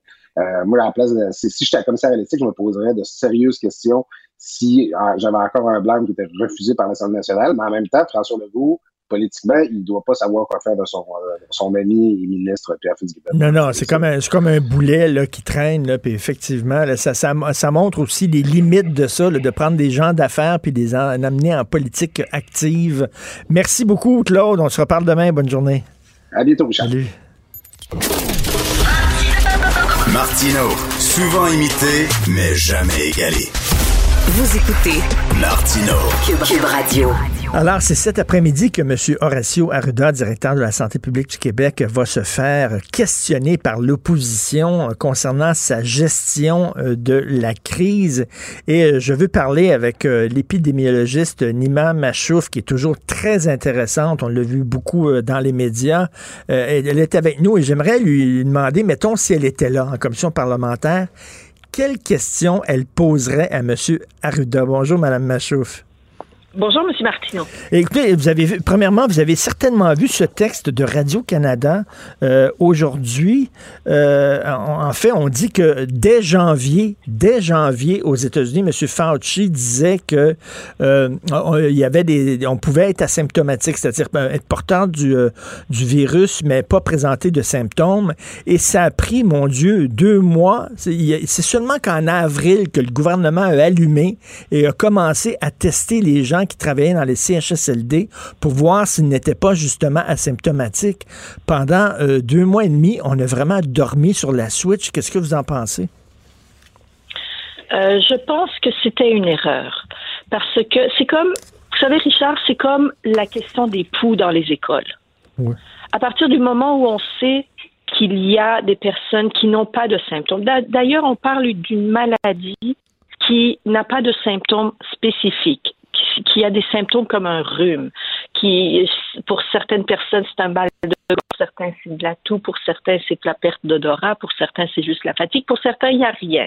Alors, il faut vraiment ratisser large quand on essaye de chercher des cas. Dans le cas de la COVID, quand il y a en plus la moitié des gens qui n'ont absolument aucun symptôme, c'est sous-estimer l'importance de la maladie de ne pas euh, de ne pas tester les personnes asymptomatiques et comme vous venez de le mentionner pendant longtemps les personnes s'ils n'avaient pas de symptômes n'étaient pas éligibles à, à passer les tests c'est comme si on disait dans une école quand il y a une épidémie de Mhm. poux on demanderait juste aux parents des enfants qui se grattent la tête de regarder pour voir s'ils trouvent des poux. C'est très bonne analogie, là. Il faut Effectivement. regarder. On, on- normalement, dans ces cas-là, on, on reçoit un papier de l'école. Tout le monde regarde la tête de son enfant, peu importe s'il se gratte ou pas. Exactement, mais c'est une, euh, très bonne analogie et vous savez, euh, euh, c'est pour ça qu'il y a eu, lors de la première vague, la situation était si catastrophique dans les CHSLD parce qu'il y a des gens, des, travailleurs qui portaient le virus, qui le savaient pas et qui le transmettaient aux gens qui étaient à l'intérieur des CHSLD. On aurait dû, dès le début, dès que M. Fauci, entre autres, dit, ben là, là je pense, il, il, il a dit, ça fait aucun doute. Euh, Il y a des gens qui l'ont et qui n'ont pas de symptômes. Il faut vérifier. Ça a pris deux mois, deux mois et demi et juste assez pour que justement la situation devienne extrêmement alarmante dans les CHSLD. Oui, tout à fait. Tout à fait. On n'a pas, on pas bien agi à ce niveau-là. Quelle question vous poseriez, M. Arruda? J'imagine que euh, la première question, ça serait sur le port du masque. Non, parce que le port, moi, je- euh, parce que le port du masque, euh, c'est du passé. C'était un raté du système, mais c'est du passé. Moi, ce que je serais intéressée à demander à M. Arruda, c'est pour le futur. Euh, je, je me dis, je, je lui aurais posé la question est-ce que vous avez dans votre cellule de crise ou dans votre équipe mis des gens qui suivent à la trace les pays qui ont réussi dans leur lutte contre la COVID? Je veux dire, ceux qui ont réussi à, à lutter, à, à- à mater la COVID, il y en a pas, il y en a pas beaucoup là. Il y a la Chine, il y a la Corée du Sud, puis il y a l'Australie qu'est-ce qu'ils ont fait? Est-ce que vous avez mis des personnes qui sont exclusivement en train d'étudier ces dossiers-là, ces trois, quatre pays? Pour voir qu'est-ce qu'ils ont fait, comment ils l'ont fait et, pour- et, et- et- et comment ça se fait qu'ils ont réussi. Et aussi, apprendre de ça pour voir pourquoi nous, on ne fait pas la même chose. Hmm, Pourquoi on ne s'inspire pas des autres? Ben oui, de ceux qui ont réussi. Et il y a beaucoup de gens qui se demandent, il y a beaucoup de gens qui se demandent comment ça se fait. Est-ce que, est-ce que, est-ce que Monsieur Arruda lit euh, la, la- la- la littérature scientifique? Est-ce qu'il est au courant? Ben, il y a une équipe, c'est certain que c'est pas lui qui fait ça, mais est-ce qu'ils sont au courant de, de- de- de- des récents développements, des plus nouveaux développements, de ce qui se passe, de ce qui se passe dans d'autres pays? On se pose la question. Oui. Et euh, justement, justement ça, j'irais dans, la même dans la même euh, veine. Euh, la Chine, quand ils ont réussi à en une semaine tester 11 millions de personnes. Wuhan, quand il y a eu la deuxième vague, leur deuxième vague, ça a été une toute petite vaguette. Alors, ce qu'ils ont fait, ils ont décrété probablement une période spéciale. En deux semaines ou en une, en une semaine, ils ont testé tout ce qui bougeait dans la ville. 11 millions de personnes ont été testées, toutes les personnes positives ont été mises à l'écart, n'ont pas été renvoyées chez eux, ont été mis à l'écart dans- pour pas qu'ils contaminent les membres de leur foyer. Et ils ont réussi à, régler le problème et après, tu n'as plus besoin de prendre des mesures spéciales. La vie continue à la normale. Il n'y a plus de cas. Et les cas, mmh. on les a tous identifiés, on les a mis à l'écart. Deux semaines, euh, et après ça, on, en finit avec. Pourquoi nous, on fait pas ça? C'est sûr que ça prend beaucoup de monde. On est 7 millions au Québec. Ça prend beaucoup. On est moins que, que dans la province de, province de Hubei c'est sûr que ça prend du personnel et ça prend de mmh. l'argent, mais ça coûterait beaucoup moins cher que ce que la, la, la, COVID nous coûte présentement au Québec. Donc, le nerf de la guerre, ce serait les tests, le dépistage. Oui, les, dépistages et l'action, en fait. Je, je pense qu'on agit, mais pas assez pour. On, agit pour éviter le pire mais pas assez pour. Euh, je veux dire, on est capable de l'aplatir, la cour, mais on veut l'écraser. on ne fait pas assez pour l'écraser. L'autre question aussi que je poserai à M. Arruda, à Dr. Arruda, on a entendu parler de ces tests rapides ils sont sur quelle tablette? Comment ça se fait qu'ils sont ben sur des tablettes au ben, lieu d'être utilisés? Écoutez, Mme Machouf, ça, je ne comprends pas. Un million et demi, je crois, de tests rapides qui dorment dans des entrepôts qui ont été homologués par Santé Canada. Donc, Santé Canada nous ont dit, ils sont efficaces, peut-être pas à 100% mais ils sont corrects, on peut les utiliser. Et nous, on fait du nationalisme mal placé en disant, non, non, nous devons les tester pour voir s'ils rencontrent nos critères à nous au Québec. Mais c'est surréaliste. ça, c'est... Ouais, ouais. Ça, ça n'a aucun espèce de bon sens. C'est comme la position sur le masque et sur la chloroquine. Ça n'a aucun bon sens. Est-ce que le vaccin de Pfizer, ils vont la tester avant de l'administrer au monde? Non. Quand ben Santé Canada approuve quelque chose, c'est pour la totalité du pays, ben de l'Est en Ouest. Non, ça, il y a quelque chose d'autre euh, qui, qui fait qu'ils ont pris cette décision, mais je serais bien curieuse de voir c'était quoi. OK, vous croyez pas que c'est parce qu'ils veulent tester pour voir s'ils rencontrent nos... C'est bizarre, ça. Non. Et, on se pose la question, ben, est-ce que ça va être la même chose, effectivement, pour le vaccin? Quand le vaccin va arriver, on va dire, wow, wow, wow, on va tester pour voir s'ils rencontrent. Ben non, on va dire, vite, vaccinons les gens. Voyons. Oui, absolument. Donc, est-ce que... pour le reste. Et pour le reste? pour le reste des médicaments, là, jamais on va retester les médicaments pour s'ils sont homologués au Québec. Une fois que Canada l'a homologué, c'est notre critère de qualité euh, pour les médicaments. Madame Machou, vous vous situez où concernant la possibilité de reconfinement? Je lisais dans le Devoir aujourd'hui, il y a des spécialistes, des experts qui sont interviewés et qui disent ça ne donne strictement rien. Euh, vous en pensez quoi? Est-ce qu'on est rendu là vraiment à reconfiner? C'est pas vrai que ça ne donne rien parce que si nous, notre deuxième vague au Québec, n'a pas pris l'ampleur de, des deuxièmes vagues d'ailleurs au Canada ou d'ailleurs dans le monde européen, où euh, leur deuxième vague a souvent été ben, a presque toujours été trois, quatre, cinq fois supérieure à leur première vague, c'est parce qu'on avait un certain confinement au Québec et on l'a maintenu depuis le début. Alors, c'est pas vrai que le confinement n'aide pas à, réduire la transmission et, réduire le nombre de cas euh, au Québec parce que c'est une question d'individus qui rencontrent des, individus et qui transmet son, son virus. Alors, moins on a de rencontres, moins on a de transmission. Donc, c'est logique. Et euh, un confinement total, je ne l'exclus pas. Et si on doit aller vers euh, un confinement total, vaut mieux le faire pendant les fêtes où il y a énormément de choses, de structures et de, euh, de parties de la société qui sont déjà en congé. Donc, ça va être beaucoup moins déstabilisant pour l'ensemble de la société. Donc, si c'est à faire, c'est à, le faire pendant les vacances. Et Madame Machou, je vous ai déjà posé cette question-là au franc-tireur parce que vous avez eu l'amabilité de venir. Mais est-ce que comment vous vous expliquez le fait qu'on ait écarté quelqu'un d'aussi euh, aussi important que Joanne Liu, euh, qui euh, pendant 30 ans a combattu des pandémies sur le terrain, dont la pandémie de l'Ebola, qui est une sommité de renommée internationale. Tout le monde aurait aimé l'avoir dans son équipe et nous, on, lui a dit non, merci. Je ne me l'explique pas. Joanne Liu est venue au Québec pour pouvoir contribuer cette fois-ci à son pays dans la gestion de la d'une d'une euh, d'une épidémie ou d'une crise sanitaire. Moi, si elle n'était, si Joanne Liu n'était pas revenue au Québec, Moi, je l'aurais appelé pour rappeler ma ma euh, ma euh, personne d'excellence pour venir nous aider à, à gérer cette crise. Je ne me l'explique pas. Et on dit, là, Radio-Canada avait fait un texte là-dessus, ils avaient parlé à des gens euh, autour d'elle, et bon, il y a des gens qui disent, oh, le gouvernement trouvait qu'elle était ingérable, qu'elle était, était trop indépendante d'esprit. Euh, ben, je pense que c'est le rôle d'un directeur de la Euh, santé nous- publique d'être indépendant d'esprit, non?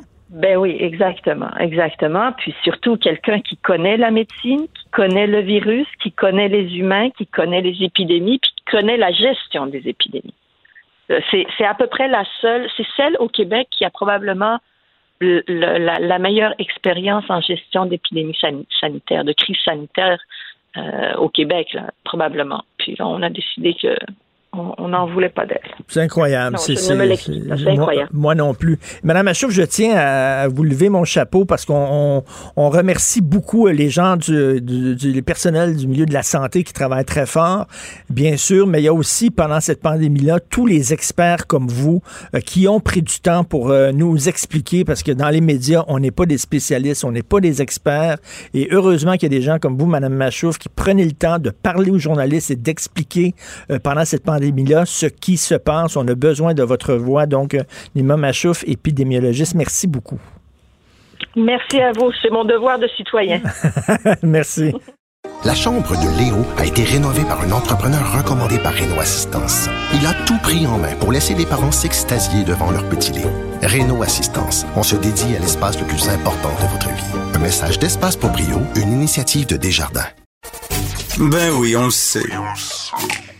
Martineau, ça n'a pas de bon sens comme il est bon. Vous écoutez Martineau. Cube Radio. Et on reconfine, on reconfine, on déconfine, on reconfine. Tout le monde ensemble, allez ensemble, on reconfine, on déconfine. On Adrien Pouliot, chef du Parti conservateur du Québec. Asti que je suis tanné. T'as aucune idée. Adrien, vraiment, là, quand j'ai entendu ça, qu'on veut reconfiner au complet, je me suis dit, vraiment, attends une minute, le, le fait que j'aille dans une librairie va vraiment mettre en danger la population du Québec. Voulez-vous rire de moi? Écoute, ce matin, c'est fou. Là. Ce matin, là, il y a, il y a une, euh, un communiqué d'un groupe qui s'appelle Entrepreneurs en Action du Québec, qui, euh, qui regroupe en fait des PME, là, puis leurs familles, puis ils disent on ne sait plus comment se faire entendre, et donc on passe à l'action. Ils invitent leurs membres ainsi que tous les entrepreneurs et commerçants à fermer la porte de leurs entreprises et commerces aux députés caquistes de leur région et de partout au Québec, aussi longtemps que le gouvernement ne leur permettra pas de gagner leur vie et d'opérer leur commerce et entreprises de façon raisonnable. Et là, et là, écoute, il y a une liste de citations de gens, là. Écoute, c'est- à faire pleurer. Tu sais, Noémie Martin, qui est une, restaura- une- une restauratrice en train de gérer sa faillite. Euh, C'est une franchisée de Copper Branch, tu sais, la nouvelle. euh, Ben oui, oui, oui. euh, tu sais, c'est c'est, euh, des, des restaurants végétariens. Là. Puis elle dit J'ai plus de restaurant, j'ai plus de maison, j'ai plus de voiture, j'ai plus rien. Les économies d'une vie et d'une famille se sont envolées. Un autre qui dit Écoute, j'ai été obligé de mettre mon resto en faillite en raison du manque de soutien. Un autre qui dit euh, Je veux pas d'autres prêts. C'est pas ça que j'ai besoin. J'ai pas besoin de prêts, j'ai besoin d'ouvrir. On est capable de gérer nos restaurants en tenant compte de la santé des gens. Puis ce qui est un peu bizarre, Richard, dans toute cette histoire-là, c'est que les données, il n'y a pas de transparence. Moi, je trouve qu'on a tellement de difficultés. Tu sais, je suis un- gars de chiffres, tu sais, tu sais, je suis un gars Mm. rationnel, je suis un gars, tu sais, un peu, tu sais, je suis un homme d'affaires, puis j'essaie de comprendre les chiffres, puis au Québec, on a tellement peu de chiffres comparé, par exemple, en Ontario. Et en Ontario, ils ont sorti des données qui montrent que il y a pratiquement aucun. sur, mettons, 26 000 cas recensés dans la base de données gouvernementale, il y a 1,3% des cas qui proviennent de bars, de restaurants puis de boîtes de nuit. Puis même chose, 1,3 qui viennent des centres de conditionnement physique. C'est ça, c'est que- qu'on veut les chiffres, tu sais. Là, expliquez-moi, on n'est pas des enfants. On veut les chiffres. Si, expliquez-moi la preuve là, que effectivement, si je vais là, que les librairies sont des lieux d'éclosion épouvantables. Je veux, je veux, je veux qu'ils me le disent. Oui, puis je, je suis con- je suis content de t'entendre dire ça, Oui. Richard, parce que j'avais l'impression que, je veux pas t'insulter là, mais j'avais l'impression que tu méprisais un peu ceux qui mettaient en doute les, Non, mesures du gouvernement. Ben, non, je te comprends, mais, mais là, là, le coup de massue, moi, j'étais un gars de responsable. Puis je disais, les faux. euh, oui, euh, j'étais tanné des fois des gens qui voulaient rien savoir, puis tout ça, ce que j'appelle les covidios, puis bon, là. Puis bon, mais là, c'est parce que trop, c'est comme passé, là. On, on voyage pas, euh, on voit pas nos proches, on va pas au restaurant, on va pas au cinéma, puis laisse passer. Il va falloir encore serrer à vis. Attends une minute, là. Le problème, on le sait, il est dans les CHSLD, par exemple, ou tu sais, c'est- je veux dire, tu sais, comme je, te, je disais tantôt l'exemple, Adrien, ma mère, son petit plaisir, parce que là, ces tensions, on s'accroche au petit plaisir, parce qu'on peut pas faire grand-chose, tu t'accroches au petit plaisir. Le petit plaisir de ma mère, c'est une fois par semaine, elle va se faire coiffer. OK? Puis là, elle revient, puis elle est fière d'elle, puis elle a une coiffeuse, puis tout ça. puis- ben oui, puis elle se sent bien dans sa peau, puis tout ça. Là, vous allez me dire qu'on va fermer le salon de coiffeur. Calvaire. La fille qui coiffe, elle a un masque, ma mère a un masque. Calvaire. Tu sais, Non, mais là- non, Il n'y a, a rien à comprendre. C'est parce que j'ai vu une entrevue hier de d'un professeur, le, professeur Bhattacharya. Bon, lui, il, il est un des signataires, un des signataires de la déclaration de, de Greg Barrington qui préconise une, une protection ciblée des gens vulnérables par rapport à des confinements massifs. Parce que lui, il dit qu'il faut, il faut protéger les gens qui sont les aînés comme ça, là, mais, mais si tu fais des confinements massifs, tu as des effets dévastateurs à court et à long terme sur la santé publique. Alors, on lui a posé avant-hier une question. Pourquoi est-ce qu'il y a pourquoi est-ce qu'aujourd'hui, il y a plus de- d'hospitalisation per capita en Californie, qui a des mesures super sévères et très généralisées, par rapport à la Floride où les restrictions sont minimes, puis alors que la population de la Floride est plus âgée? Puis lui, il dit, la réponse, c'est les aînés. C'est ça. La Floride a mieux fait pour protéger ses aînés. Les mesures générales, les, à la massue, là, comme le confinement massif, ça donne pas grand-chose. Au contraire, les confinements massifs, ça cause un tort, un tort énorme à un très grand nombre de personnes, mais ces personnes-là en retirent presque aucun, aucun bénéfice parce qu'ils ne sont pas vraiment à risque. Confiner des gens en bas de 60 ans, là, ça donne pas grand-chose. ben, ils sont porteurs. Ils sont porteurs. Oui, mais tu sais, ils sont porteurs. Écoute, ouais, mais regarde qui c'est qui meurt. Ce sont les gens qui sont, encore une fois, encore cette fois-ci, c'est encore des gens qui sont âgés. Tu sais, c'est les gens qui ont plus que 70 ans. Alors, assurons-nous que les, les aînés, quand ils sont en contact avec des gens, sont en contact avec des gens qui ne l'ont pas. Tu prenons la température, peut-être des tests rapides. Tu les fameux tests rapides là, qui prennent 15 minutes, là, comment ça se fait qu'on n'a pas encore ça au Québec? Ben écoute, euh, Adrien, Adrien, là, je viens de parler à Nima Machouf, épidémiologiste, puis elle a dit c'est le nerf de la guerre, le dépistage, c'est le nerf de la guerre, et elle a dit la même chose. Comment ça se fait qu'on a 1,5 million de tests de dépistage qui dorment dans un entrepôt? C'est ça le je, problème. je- je suis allé en Floride il y a deux mois, là, quand je suis arrivé là-bas dans la, dans la communauté où je demeure, ils m'ont dit ben tiens, va te faire tester. Je suis allé au centre d'achat, ils m'ont, ils m'ont rentré un Q-tip, c'est pas dans le cerveau, là, ils m'ont tripoté un petit peu dans le nez. Je suis retourné en auto, je n'étais pas arrivé encore chez moi que j'avais reçu un, cour- un courriel disant t'es négatif. Ah oui. Ça a pris dix, ça a pris minutes. Alors, tu sais, alors, moi, j'ai- bien aimé le texte de Christian Dufour ce matin dans la presse qui dit Attends un peu, là. Tu sais, tous ceux qui se sont fait traiter de, de crétins, de débiles, de, de, de demeurés, de criminels parce qu'ils mettaient, parce qu'ils posaient des questions, c'est pas correct de, de traiter les gens comme ça parce que, comme, comme si c'était eux qui étaient responsables de l'hécatombe dans les CHSLD. C'est comme si c'était eux qui étaient responsables du scandaleux dysfonctionnement du système de santé hyper bureaucratisé qu'on a. Comme si c'était eux, les gens ordinaires, qui étaient responsables du fait que aujourd'hui, on a comme une espèce de, de renversement où c'est les citoyens qui sont au service du système de santé plutôt que le contraire.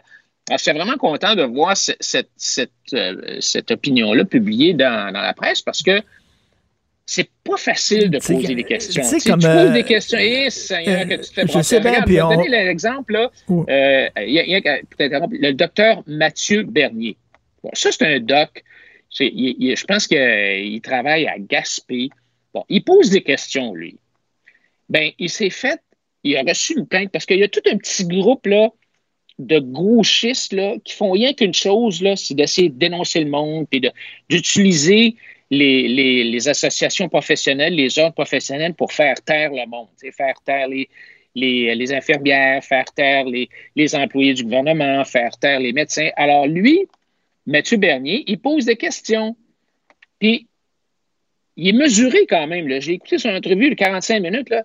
Il, fait, il fait attention, tu sais, mais lui, il, il pose la question pourquoi est-ce qu'on applique des mesures mur à mur globales Mm. pour tous plutôt que d'y aller de façon chirurgicale? Puis si on y va de Mm. façon chirurgicale, qui est le mieux placé pour savoir quelles mesures appliquer? Est-ce que c'est l'État ou est-ce que c'est chaque individu? Est-ce qu'il ne faut pas tenir compte des autres déterminants de la santé, des facteurs qui affectent notre bien-être et notre santé, comme la prospérité, l'emploi, la socialisation, hein, ta mère, la culture, l'éducation? Chaque individu devrait faire sa propre analyse de sa situation, incluant celle de sa famille puis de ses proches, en tenant compte de, de la situation dans, dans son Mais- quartier, dans son village, là, puis prendre les mesures qu'il juge Et, appropriées. et- et moi, je reviens à ce que tu disais, les chiffres.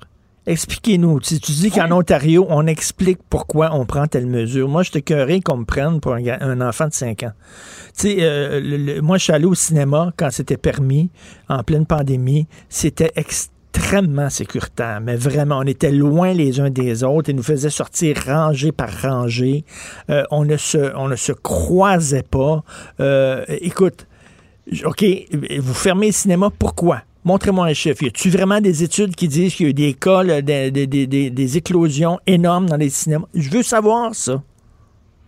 Tu sais, aller dans mais un cinéma Richard- deux heures, là, deux heures là, un week-end, c'est pas trop demandé, ça fait du bien. On est en train de. Moi, je tourne en rond comme un fauve chez nous. En train de virer fou, Christy.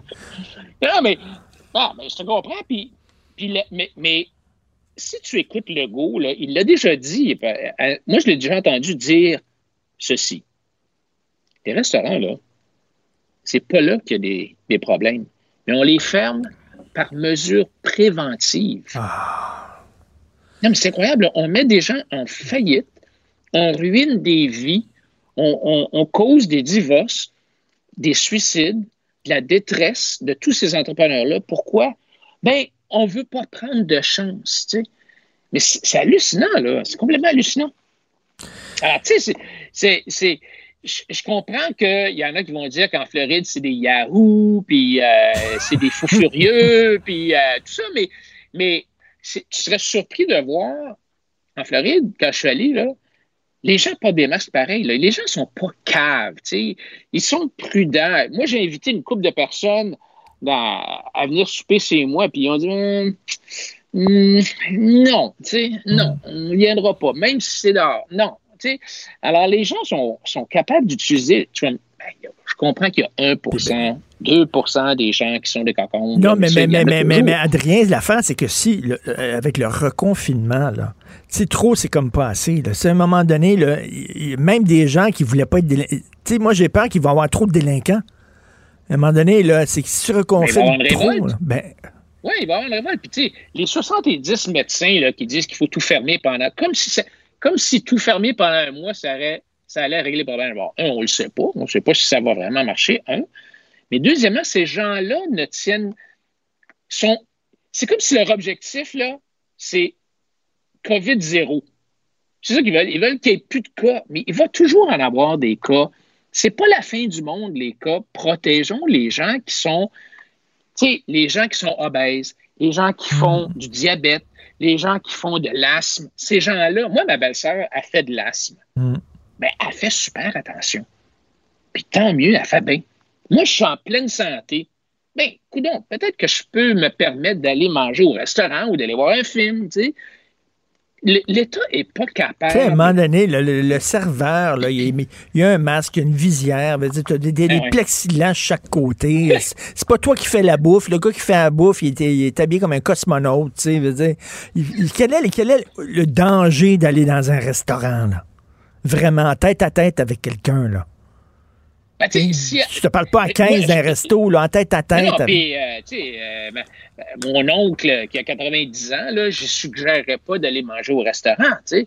Mais, mais euh, des gens qui ont 30 ans, mes enfants, mes deux gars, tu sais, moi, s'ils veulent aller manger au restaurant, soyez- faites, attention, gardez vos distances quand même, là, tu sais, là, puis mettez un masque en vous rendant là, c'est correct, là, tu sais, lavez-vous les mains, ouais, oui, c'est correct, mais, mais c'est parce qu'on on, on- ne tient pas compte de l'ensemble des déterminants de la santé. C'est ça le problème. Mm, c'est qu'on mm. est tellement focusé sur seulement une chose qu'on on oublie tout le reste. Tu sais, Et euh, euh, Bernard-Henri Lévy, le philosophe français, dit on nous dit de consulter les experts, d'écouter les experts. Il dit OK, ben, tu sais, les économistes, ce sont des experts, les psychiatres, ce sont des experts, les, les psychologues, ce sont des experts. faut les écouter aussi, ces experts-là. Puis écoute, si moi, je commence à être écœuré alors que moi, je suis un gars hyper prudent, là. Puis j'étais monsieur, là, moi, je, je parlais, j'écoutais le gouvernement, puis tout ça, mais à un moment donné, tu te dis, attends une minute, moi, j'accepte de pas voyager, c'est correct. J'accepte de pas voir mes proches, c'est correct. J'accepte, mais demande-moi pas trop, là. Puis je pense qu'il faut faire attention. C'est- pas les gens de la santé qui doivent prendre les décisions. Moi, j'ai toujours dit dès le début, c'est c'est Legault qui doit prendre la décision. C'est lui qui a été élu. C'est pas le docteur Arruda. Et Legault doit être capable d'écouter Arruda puis dire Ouais, ben, je comprends ce que tu dis, là, mais par contre, as-tu pensé à, tel, tel, tel, tel autre aspect aussi? Alors, il faut pas. Il y a des gens qui ont dit Ah, il faut dépolitiser ça, il faut que ça soit mis entre les mains de la santé parce que autres. Oui, mais en bout de piste, il y a d'autres intérêts à suivre que strictement l'objectif K zéro COVID. Il faut penser à un ensemble de facteurs, incluant l'économie. Puis c'est pas une question de faire passer l'argent avant la santé. C'est une question que la détresse, les suicides, l'alcoolisme, tout ça, ce sont des vrais Ben, facteurs. on va parler comme des écolos. Tu sais, un écosystème, il faut que tu penses aux animaux, aux insectes, à l'eau, aux plantes et tout ça. Tout ça est relié. Ben, un écosystème d'une société, c'est ça aussi. C'est l'économie, c'est la maladie mentale, c'est la santé physique, bien sûr, mais tu sais, pensons pas en vase clos. Voilà. Oui, exactement. Exactement. T'as absolument raison. Écoute, euh, c'est-tu notre dernier show? C'est-tu mon. Ton, ton- on tombe-tu en vacances la semaine prochaine? Pas en tout, la semaine prochaine, euh, je, je te parle. Hey, C'est pas mal tough. Ah non, il faut que je sorte de chez moi. Euh, Moi, je suis content là, quand je viens travailler en studio. Là, mon Dieu, je respire. Parce que je me sens vraiment comme un, comme un animal dans un zoo. Et euh, si moi, je suis écœuré, esprit qu'il y a bien du monde qui sont écœurés, moi te le dire. Merci, Adrien, chef du Parti conservateur du Québec. Salut. Salut. Mes récompenses Sonic, c'est le programme qui désire exaucer tous tes souhaits. C'est simple. Plus tu utilises ta carte du programme Mes récompenses Sonic durant les mois de mars et d'avril, meilleures sont tes chances de remporter 5000 dollars pour réaliser tes plus grandes folies. Visite l'une de nos stations Sonic et comble tes envies. Si c'est vrai qu'on aime autant qu'on déteste, Martineau, C'est sûrement l'animateur le plus aimé au Québec.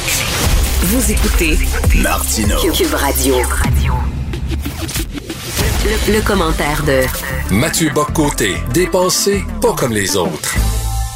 Mon cher Mathieu, je t'ai vu évoluer hier dans ton humeur. Hier matin, on se parlait euh, premièrement de Azim Hussein, ce gars-là qui avait fait euh, un- un- une métaphore, une comparaison entre la loi 21 et euh, les lois du régime nazi, qui avait dit qu'on l'a mal compris, qu'on avait, avait déformé ses propos. Il y avait Yves Boisvert aussi qui nous rentrait dedans en disant, ben voyons donc, les nationalistes qui ont capoté, vous avez capoté pour rien.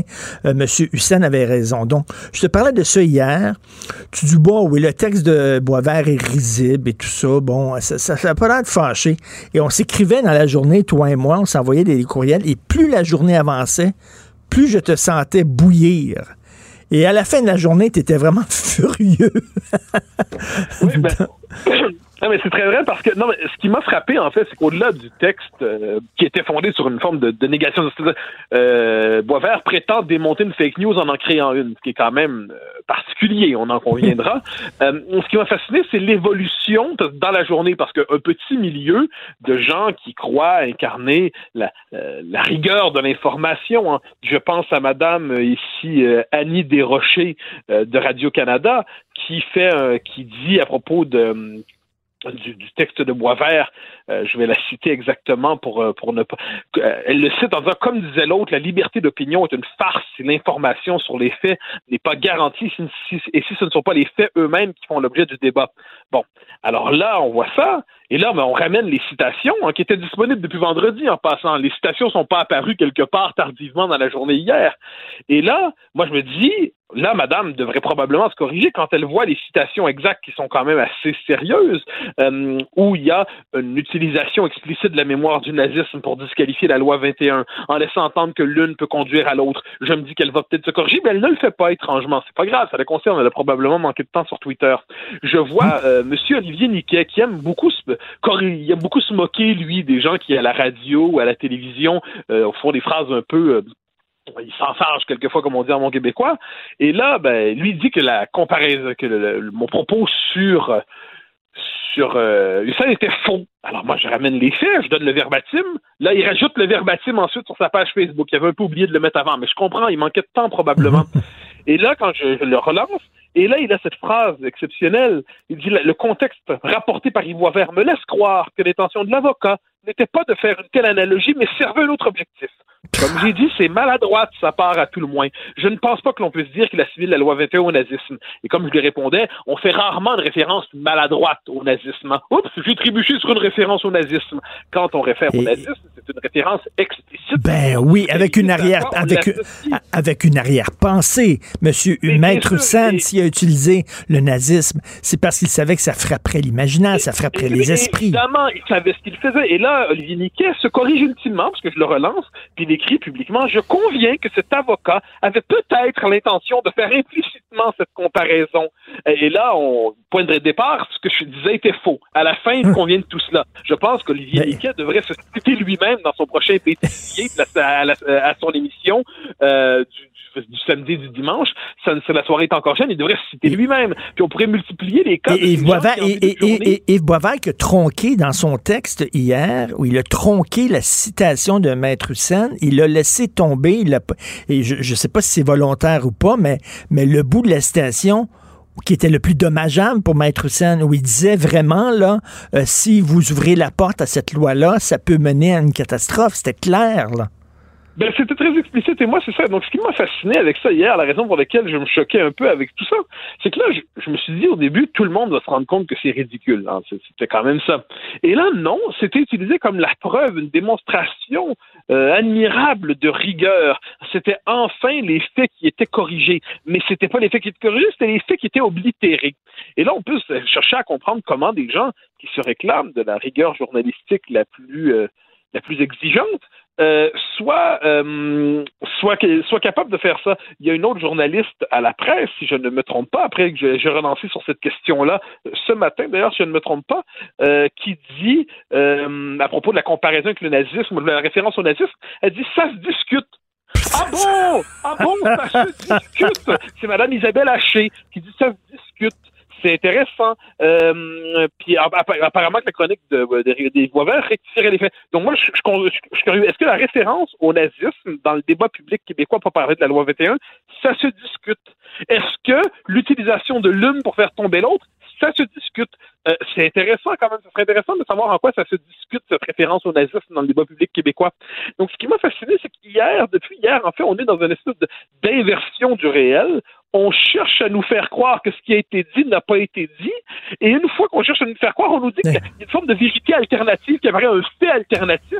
Donc, autrement dit, à certains égards, ces gens parlent comme Kellyanne Conway, c'est-à-dire les faits alternatifs les passionnent. Alors, je ne leur en veux pas à ce point parce qu'il manque de temps. Mais, puis, probablement, il n'y avait pas eu le temps de lire l'article de vendredi du journal où les citations étaient déjà là.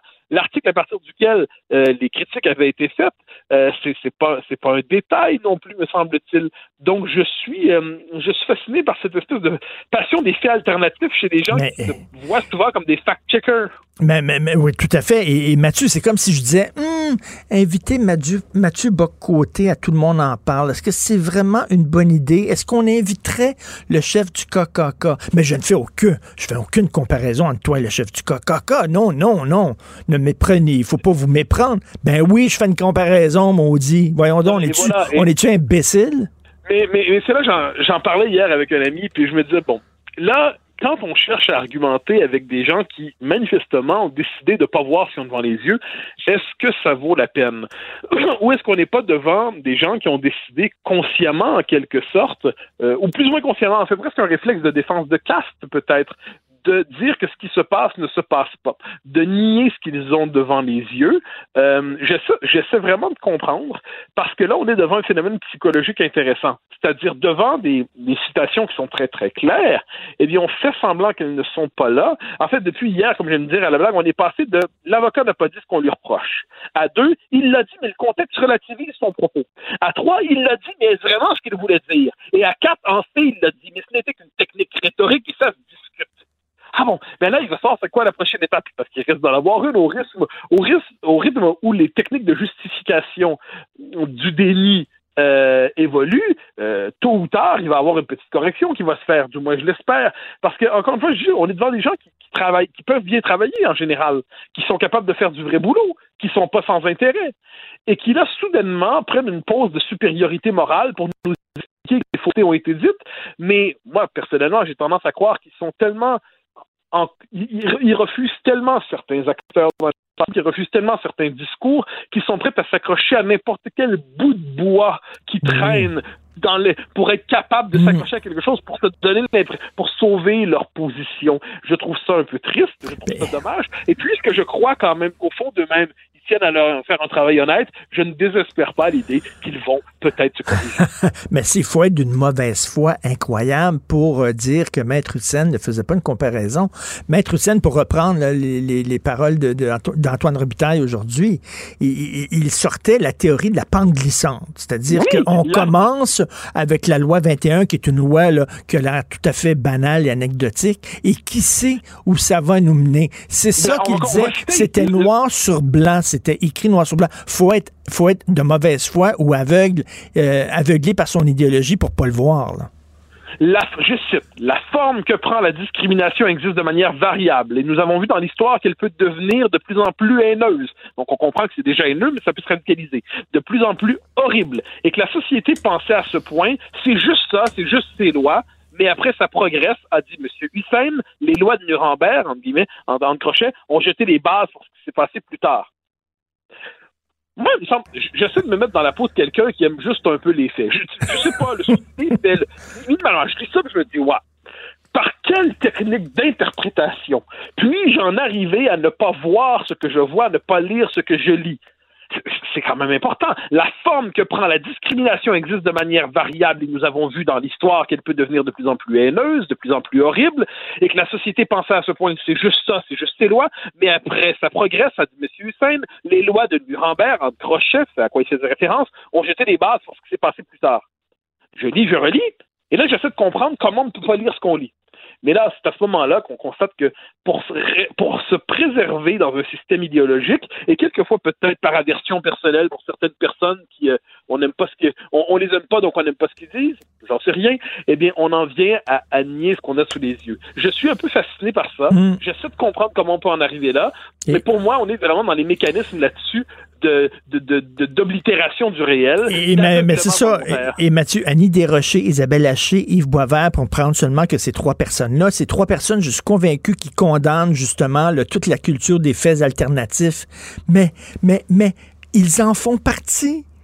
Ils créent des faits Mais alternatifs. c'est ça, mais moi, et voilà, et ça, c'est ce qui m'inquiète, parce que dénoncer les faits alternatifs pour reprendre leur fait alternatif, le, le fait est bizarre, c'est- la nature est bizarre, parce que fait alternatif, c'est juste d'autres faits, bon. Mais appelons ça, dans les circonstances, la négation de faits, l'oblitération, l'aveuglement volontaire.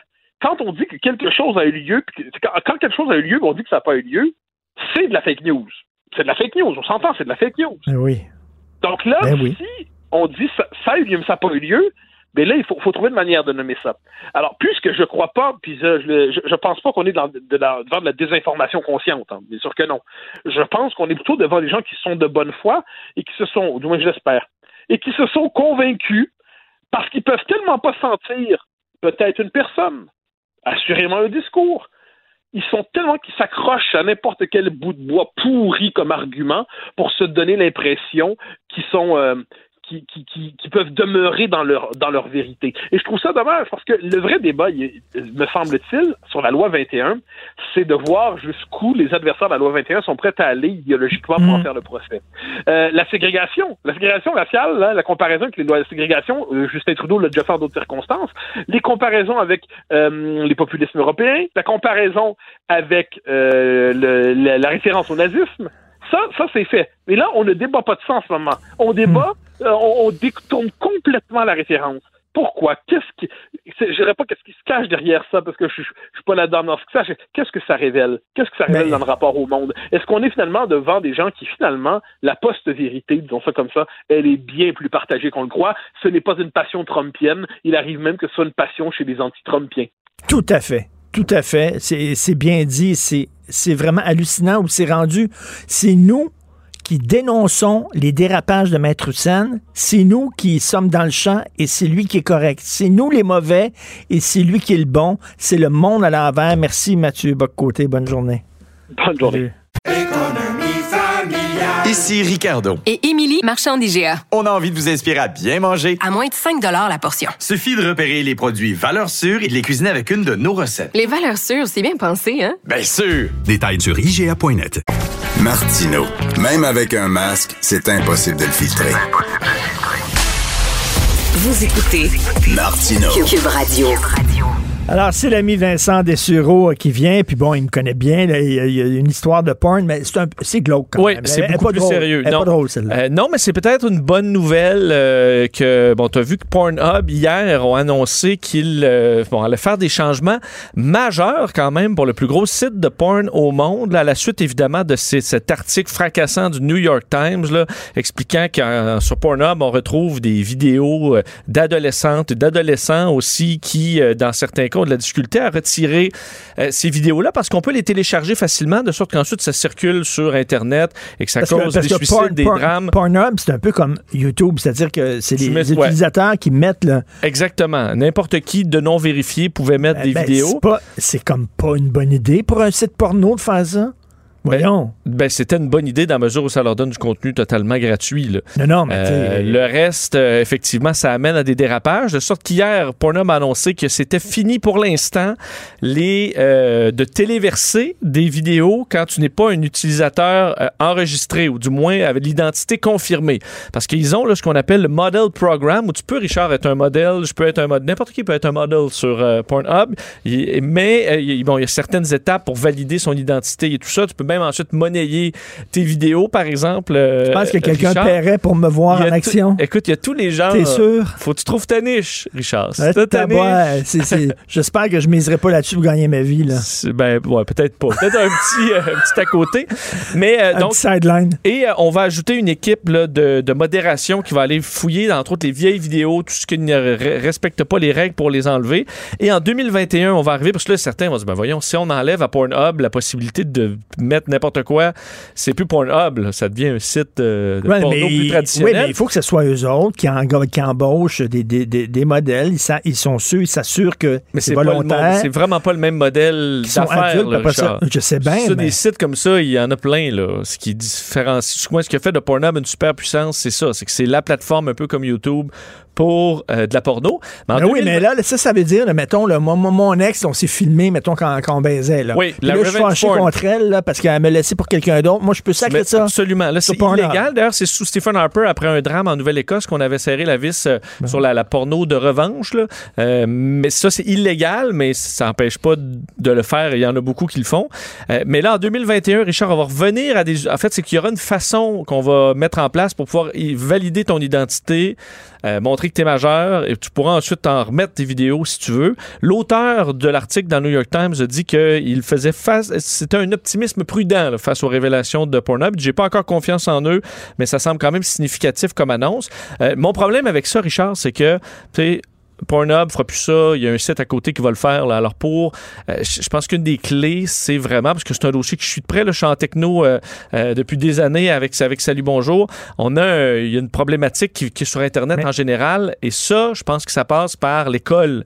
Et qu'on a des cours d'éducation sexuelle, mais il faut absolument que les jeunes comprennent très tôt les dangers d'envoyer à leur petite chum, leur petite blonde des vidéos d'eux, euh, parce que ça se retrouve ensuite sur Internet dans bien des Mais, cas. mais ce qui frappe, là, c'est il y en a en tabarnouche des sites porno, il y en a énormément, puis il y en a en maudit des vidéos, et tu te dis, tabouère, qu'il y a beaucoup, beaucoup de gens qui sont prêts à, à- à baiser devant la caméra pour contre de, de l'argent. Il y en a énormément. Oui, ben en fait, là. ou pas d'argent du tout, parce que sur Pornhub, la plupart, euh, je sais pas c'est quel pourcentage, 98 font pas, euh, font pas un sou avec ça. là. Dans certains cas, euh, c'est pour ça que dans bien des cas, c'est pas nécessairement toi qui le voulais, là. des vidéos intimes qui vont se retrouver là-dessus. Et c'est pour ça qu'il faut que tout le monde sache très jeune que c'est non pour ce genre de truc-là. D'ailleurs, tu as rappelé que Visa et Mastercard euh, se, sont, se sont retirés. C'est un peu ça qui semble. Pourquoi que Pornhub dit Ah, mais ça, on répond à un rapport qu'on avait qu'on prévoyait depuis avril, quatre jours après l'article du New York Times. Il faut pas quand même nous bourrer. Mettons, à peu mettons, près. on dit, là, mettons, c'est, il, va y avoir 100 vidéos de cul. Oui. Rien que 100. Tu n'as pas besoin d'avoir des millions, là, rien que 100. Puis ils ils font vont un rouler, job. on les change à font- deux non, ans. non, mais là, c'est certifié, c'est, du monde volontaire, puis il y en a 100. OK, puis de toute façon, tu reviens tout le temps au même, là, qui t'allume, là, puis tout ça. Là. Non, c'est ça. Là, ça fait un job. That's it. T'as pas besoin. Je pense qu'il y a une industrie qui va être un peu déçue de, de ton plan, Richard, à suivre. OK, alors, tu veux nous parler des recherches Google en 2020. Hey, ça, c'est toujours intéressant. Google vient, c'est tout chaud, viennent paraître les recherches, euh, les mots les plus recherchés pour 2020 au Canada, fait dans le monde, là, mais je suis allé voir Canada, Québec, et c'est quand même intéressant, là, euh, parce que d'un, bon, là, euh, le, le terme qui a été le plus recherché, ça, je trouve ça curieux, Richard, au Canada, en 2020, c'est quoi selon toi? Aucune idée. Virus? Ben, c'est numéro 2, coronavirus. C'est quoi, un? Numéro 1, c'est la US election. Alors, on en a énormément parlé. Je suis content parce que j'ai un Ben oui. podcast là-dessus, mais c'est, plus de recherches là-dessus que sur le coronavirus. Je comprends que le coronavirus s'est séparé le- avec euh, COVID-19 aussi. Kobe Bryant, Zoom et les Raptors. Je me souviens des Raptors en C. Alors, ça a été recherché. Kobe euh, Bryant? Kobe Bryant, ouais, Ah oui. qui est décédé numéro 3. Ben oui. Alors, euh, dans les nouvelles canadiennes, coronavirus numéro 1, la PCU, Schmour recherché numéro Ben 2, oui. les actions d'Air Canada et la tuerie de Nouvelle-Écosse euh, numéro 4. Dans les films, toi qui aimes les films, le numéro 1, le film le plus... Il n'y a pas eu beaucoup de films cette année, là. C'est-. Euh, comme un gros, gros, gros film. Non, Ce serait. Tanet? C'est Parasite. Tenet n'est même pas Ah, dans le numéro Parasite. 5, dans le top 5. Parasite. Excellent, un super film d'un cinéaste sud-coréen. en Contagion euh, également qui a fait euh, qui, a, qui a été super euh, regardé Ben oui. euh, donc euh, sur sur Netflix entre autres. Dans les séries Tiger King numéro 1, The Queen's Gambit donc très populaire là, sur les jeux d'échecs en ce moment, Ozark et Cobra Kai. Et là je vais aller dans les ce qui a été recherché au Québec parce que c'est quand même intéressant. Au, au Québec l'année en recherche numéro 1 c'est coronavirus. Numéro 2, Marie-Pierre Morin. Non, même pas. Même pas? Zoom. Ensuite, élection américaine 2020, la PCU, Martin Carpentier, donc euh, d'une plus triste histoire. Ah oui. Dans les recherches recettes. Rec- eh ben, les, les- les- les tartelettes. non, mais euh, même pas. Portugaises, Même non? pas. Recette Le de pain. pain, le pain. ben Recette oui. de pain Ricardo. Ben oui. C'est numéro un. Et la deuxième, Geneviève Augleman, recette. Je suis très content pour Geneviève Augleman qui fait un bon travail. Elle est deux. Tu sais, quand tu recherches avec le nom de quelqu'un, c'est Ben quand même pas pire. Numéro 2, Geneviève Augleman, recette. Ensuite, Burrata, recette. Numéro 3. Burrata. Ouais, Burrata. Pourquoi Là, tu fais pas une recette, je veux dire, une burrata est faite là, quand tu l'achètes. Ben oui. Tu fais ta burrata chez vous, chapeau. Voyons, c'est comme. Tu mets des petites tomates coupées, puis Tu fais euh, ton eau. tu fais ton eau. Tu sais, quelqu'un fait sa propre eau. Oui, fait une- fait- faire une peine de lait, de, Oui. traire une vache. Euh, recette de pâte à pizza, recette de café glacé. Et aussi, euh, en terminant, Richard, là, sur les recherches, euh, sur la question quand. Quand rembourser la PCU, quand se faire tester pour la COVID, quand faire un test de grossesse. Alors, beaucoup de gens qui ont passé du temps, euh, quand faire planter les, quand planter les légumes, ou quoi faire quand on s'ennuie. Ça, c'est les recherches au Québec sur le quand et sur le comment. Comment se faire un masque, comment perdre du poids, comment rembourser la PCU, comment couper les cheveux d'un homme et comment acheter des actions. Comment couper les cheveux, c'est bon. Quoi faire quand on s'ennuie? Eh bien, tu vas sur Internet et tu demandes quoi faire quand on s'ennuie. Écoutez, Et- rapidement, Oui. est-ce que tu peux me parler de Netflix? Écoute, très, Rapidement, très rapidement, Netflix, je trouve ça intéressant, Richard. Quand ton, euh, ton, ton, ton garçon est maintenant à l'adolescence, mais quand il était euh, enfant, avais-tu des bonhommes qui t'énervaient ou que tu n'aimais pas écouter? Tu sais, des bons. Des, Ah Non, des mais mes comiques, filles, là? mes filles, quand elles étaient Ouais. enfants, le, le- le- le dinosaure mauve, là, Barney. Barn, ça que ça te tapait ses nerfs. Les filles tripaient là-dessus, puis moi, euh, je suis Bon. pas une crise. Mais Netflix a une solution pour les parents qui veulent bah, discuter avec leurs enfants de ce qu'ils aiment sans s'occuper nécessairement de ce qui les intéresse. Parce que Netflix annonce le Kids Activity Report qui permet de. Donc, enfants qui regardent des bonhommes sur, euh, sur Netflix, tu vas avoir un rapport qui t'arrive en tant que parent avec des informations sur d'un quelle série il écoute, ses personnages préférés. Tu as également une joke of the day, donc une blague à faire à ton enfant pour avoir l'air cool puis de connaître ça.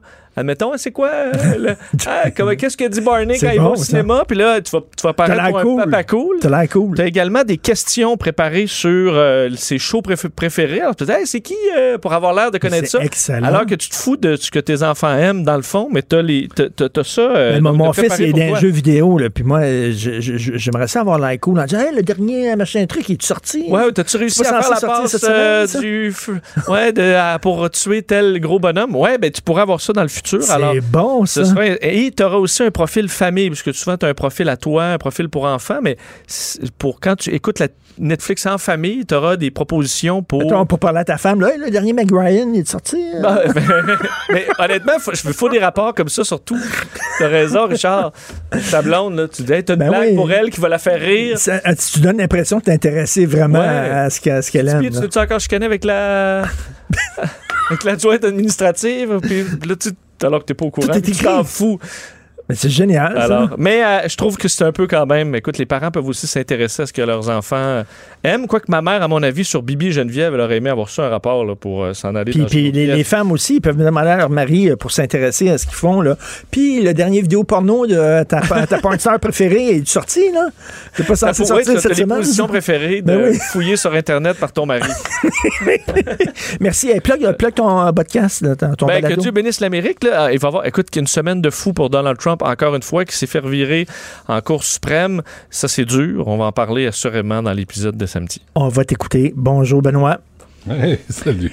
Hey, on tire la plug euh, vraiment officiellement ce soir, 9h. C'est tout. À, à 10h, c'est fini. Boum, bonjour. Et là, il y a plein de gens qui m'écrivent, mais pourquoi vous continuez pas sur Internet? Puis ça, les gens comprennent pas que ça coûte cher faire de la télévision. Puis là, on mettrait ça sur Internet gratuitement. On paierait notre monde comment? là? On ferait ça quoi, comment? C'est ça, ça, ça, c'est la pensée euh, magique Ben oui. des réseaux sociaux.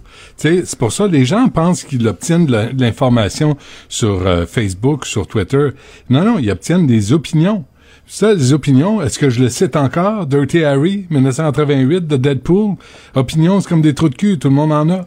Fait que c'est facile à trouver. Tu sais, l'information, pas aussi simple. Ça coûte plus cher. Faut s'organiser, faut vérifier, faut appeler les, les gens, faut avoir des vrais professionnels pour faire la job. Ça coûte un peu plus cher. Mais c'est plus que du bonbon. C'est plus que du bonbon. Alors. Mais non, c'est ça. On finit ça euh, ce soir. Puis, euh, puis bon, ben, on remercie tout le monde. Puis on, on passe au prochain appel. Là. Ça donne rien de, Ben non. de se morfondre. Mais c'est à, c'est à 9 heures. puis C'est, c'est le fun comme dernier épisode. Puis euh, la fin, la fin est assez drôle quand Mais même. toi, tu reçois François Legault, le premier Oui. ministre, quand même. Tu finis sur un gros coup. Donc, on va Écoute, regarder ça. Puis euh, il y a des affaires, euh, il y a des affaires qui ont été, euh, qui ont sauté au montage, évidemment, parce qu'on n'a pas le temps de passer l'entrevue en intégrale. Mais entre autres, François Legault m'a dit que Madame Reuter, là, la, de- la, la boss de l'Auto-Québec, Oui. s'en allait à la retraite bientôt. OK. Ce que- ce qu'on n'a pas, ce qui n'est pas sorti les médias, mais ça, il, il m'a sorti ça, puis on, on c'est pas dans la, la version finale. Est-ce qu'elle sait? Ben, elle le sait là. Fait que- elle va l'apprendre, qu'elle est invitée à prendre sa retraite. Euh, puis il y a une question, parce que je l'ai regardé tantôt, parce qu'hier, j'ai, on a parlé à notre collègue le mieux de, du Journal de Montréal. Euh, puis euh, puis il y a, y, a, y a une question que j'ai posée sur euh, Dr Arruda ses erreurs. Et j'ai, je suis revenu sur la ventilation dans les écoles. Et là, tantôt à 11 heures, euh, on va parler de- des purificateurs d'air que le ministre Roberge refuse d'acheter pour les écoles publiques. Ben Il y a des études qui confirment que ça, ça aide à réduire les quantités de cochonneries dans l'air, mais les écoles privées s'en, achètent et le réseau anglophone euh, des écoles au Québec s'en achète aussi. Mais les écoles publiques francophones, on n'a pas besoin de ça. On va mais les je, je l'ai eu- je 20. l'ai eu la semaine passée, euh, M. Roberge, ministre de l'Éducation, il a dit on n'a rien besoin d'ouvrir les fenêtres, c'est tout. Arrêtez avec les purificateurs d'air, c'est pas vrai qu'on a besoin de ça. C'est ce qu'il a dit. Ben, c'est quoi, euh, j'aimerais ça qu'ils définissent le, le terme besoin. C'est quoi un besoin pour lui? Là? Euh, besoin d'ouvrir les fenêtres dans une école quand il fait moins 20. Il me semble que c'est un peu archaïque comme système, alors qu'on pourrait avoir des purificateurs d'air, puis que personne pogne la grippe parce qu'il dit- là, il fait moins 12 dans, dans la classe. Fait que, bref, euh, c'est ça. À midi, on a Dr Franqueur de la Fédération des médecins spécialistes du Québec qui incite le euh, gouvernement Legault, M. Legault, à aller à Ottawa, aller chercher des, leur juste, euh, notre juste part des euh, transferts en santé. Euh, à l'origine, euh, le fédéral était censé mettre 50% Là, ils mettent seulement 22% Et après, Justin Trudeau donne des ordres aux, aux provinces sur comment mieux traiter les gens en CHSLD, entre autres. Tu te souviens de ça, là, Ben oui. le petit donneur de leçons? Et puis tantôt, à 10h35, on aura euh, Claude Grenier, qui est propriétaire de la boutique Numéra. Je fais la... la l'infopub, euh, c'est euh, fondateur du site aussi parisite.com. C'est euh, une gang de commerçants qui sont mis tout nus pour attirer l'attention à leur commerce et ça a l'air que ça a marché. Euh, il y a Ah, une oui. de commerçants ouais, qui ont pris des photos tout nus, mais avec, euh, tu sais, avec des bidules pour cacher les, les, les, les parties donc, donc, tu peux, mettons, aller voir le, le- le propriétaire de la pizzeria que tu fréquentes euh, régulièrement, il va être là Ouais. Puis, puis il Ben, a besoin dans une boîte à pizza. Ben, ben. puis- mais, mais ça, je veux savoir, si, si on débarque à leur commerce, est-ce qu'ils nous répondent tout nus? En tout cas, on va, on va lui parler tantôt, mais euh, c'est ce qui, ça va ressembler à ça pour le 9 décembre 2020, euh, la dernière diffusion des Francs-Tireurs, épisode 573 en passant. Oui, donc on à se- 10 heures, tu vas écraser une larme. Tu vas, tu vas t'ouvrir un petit.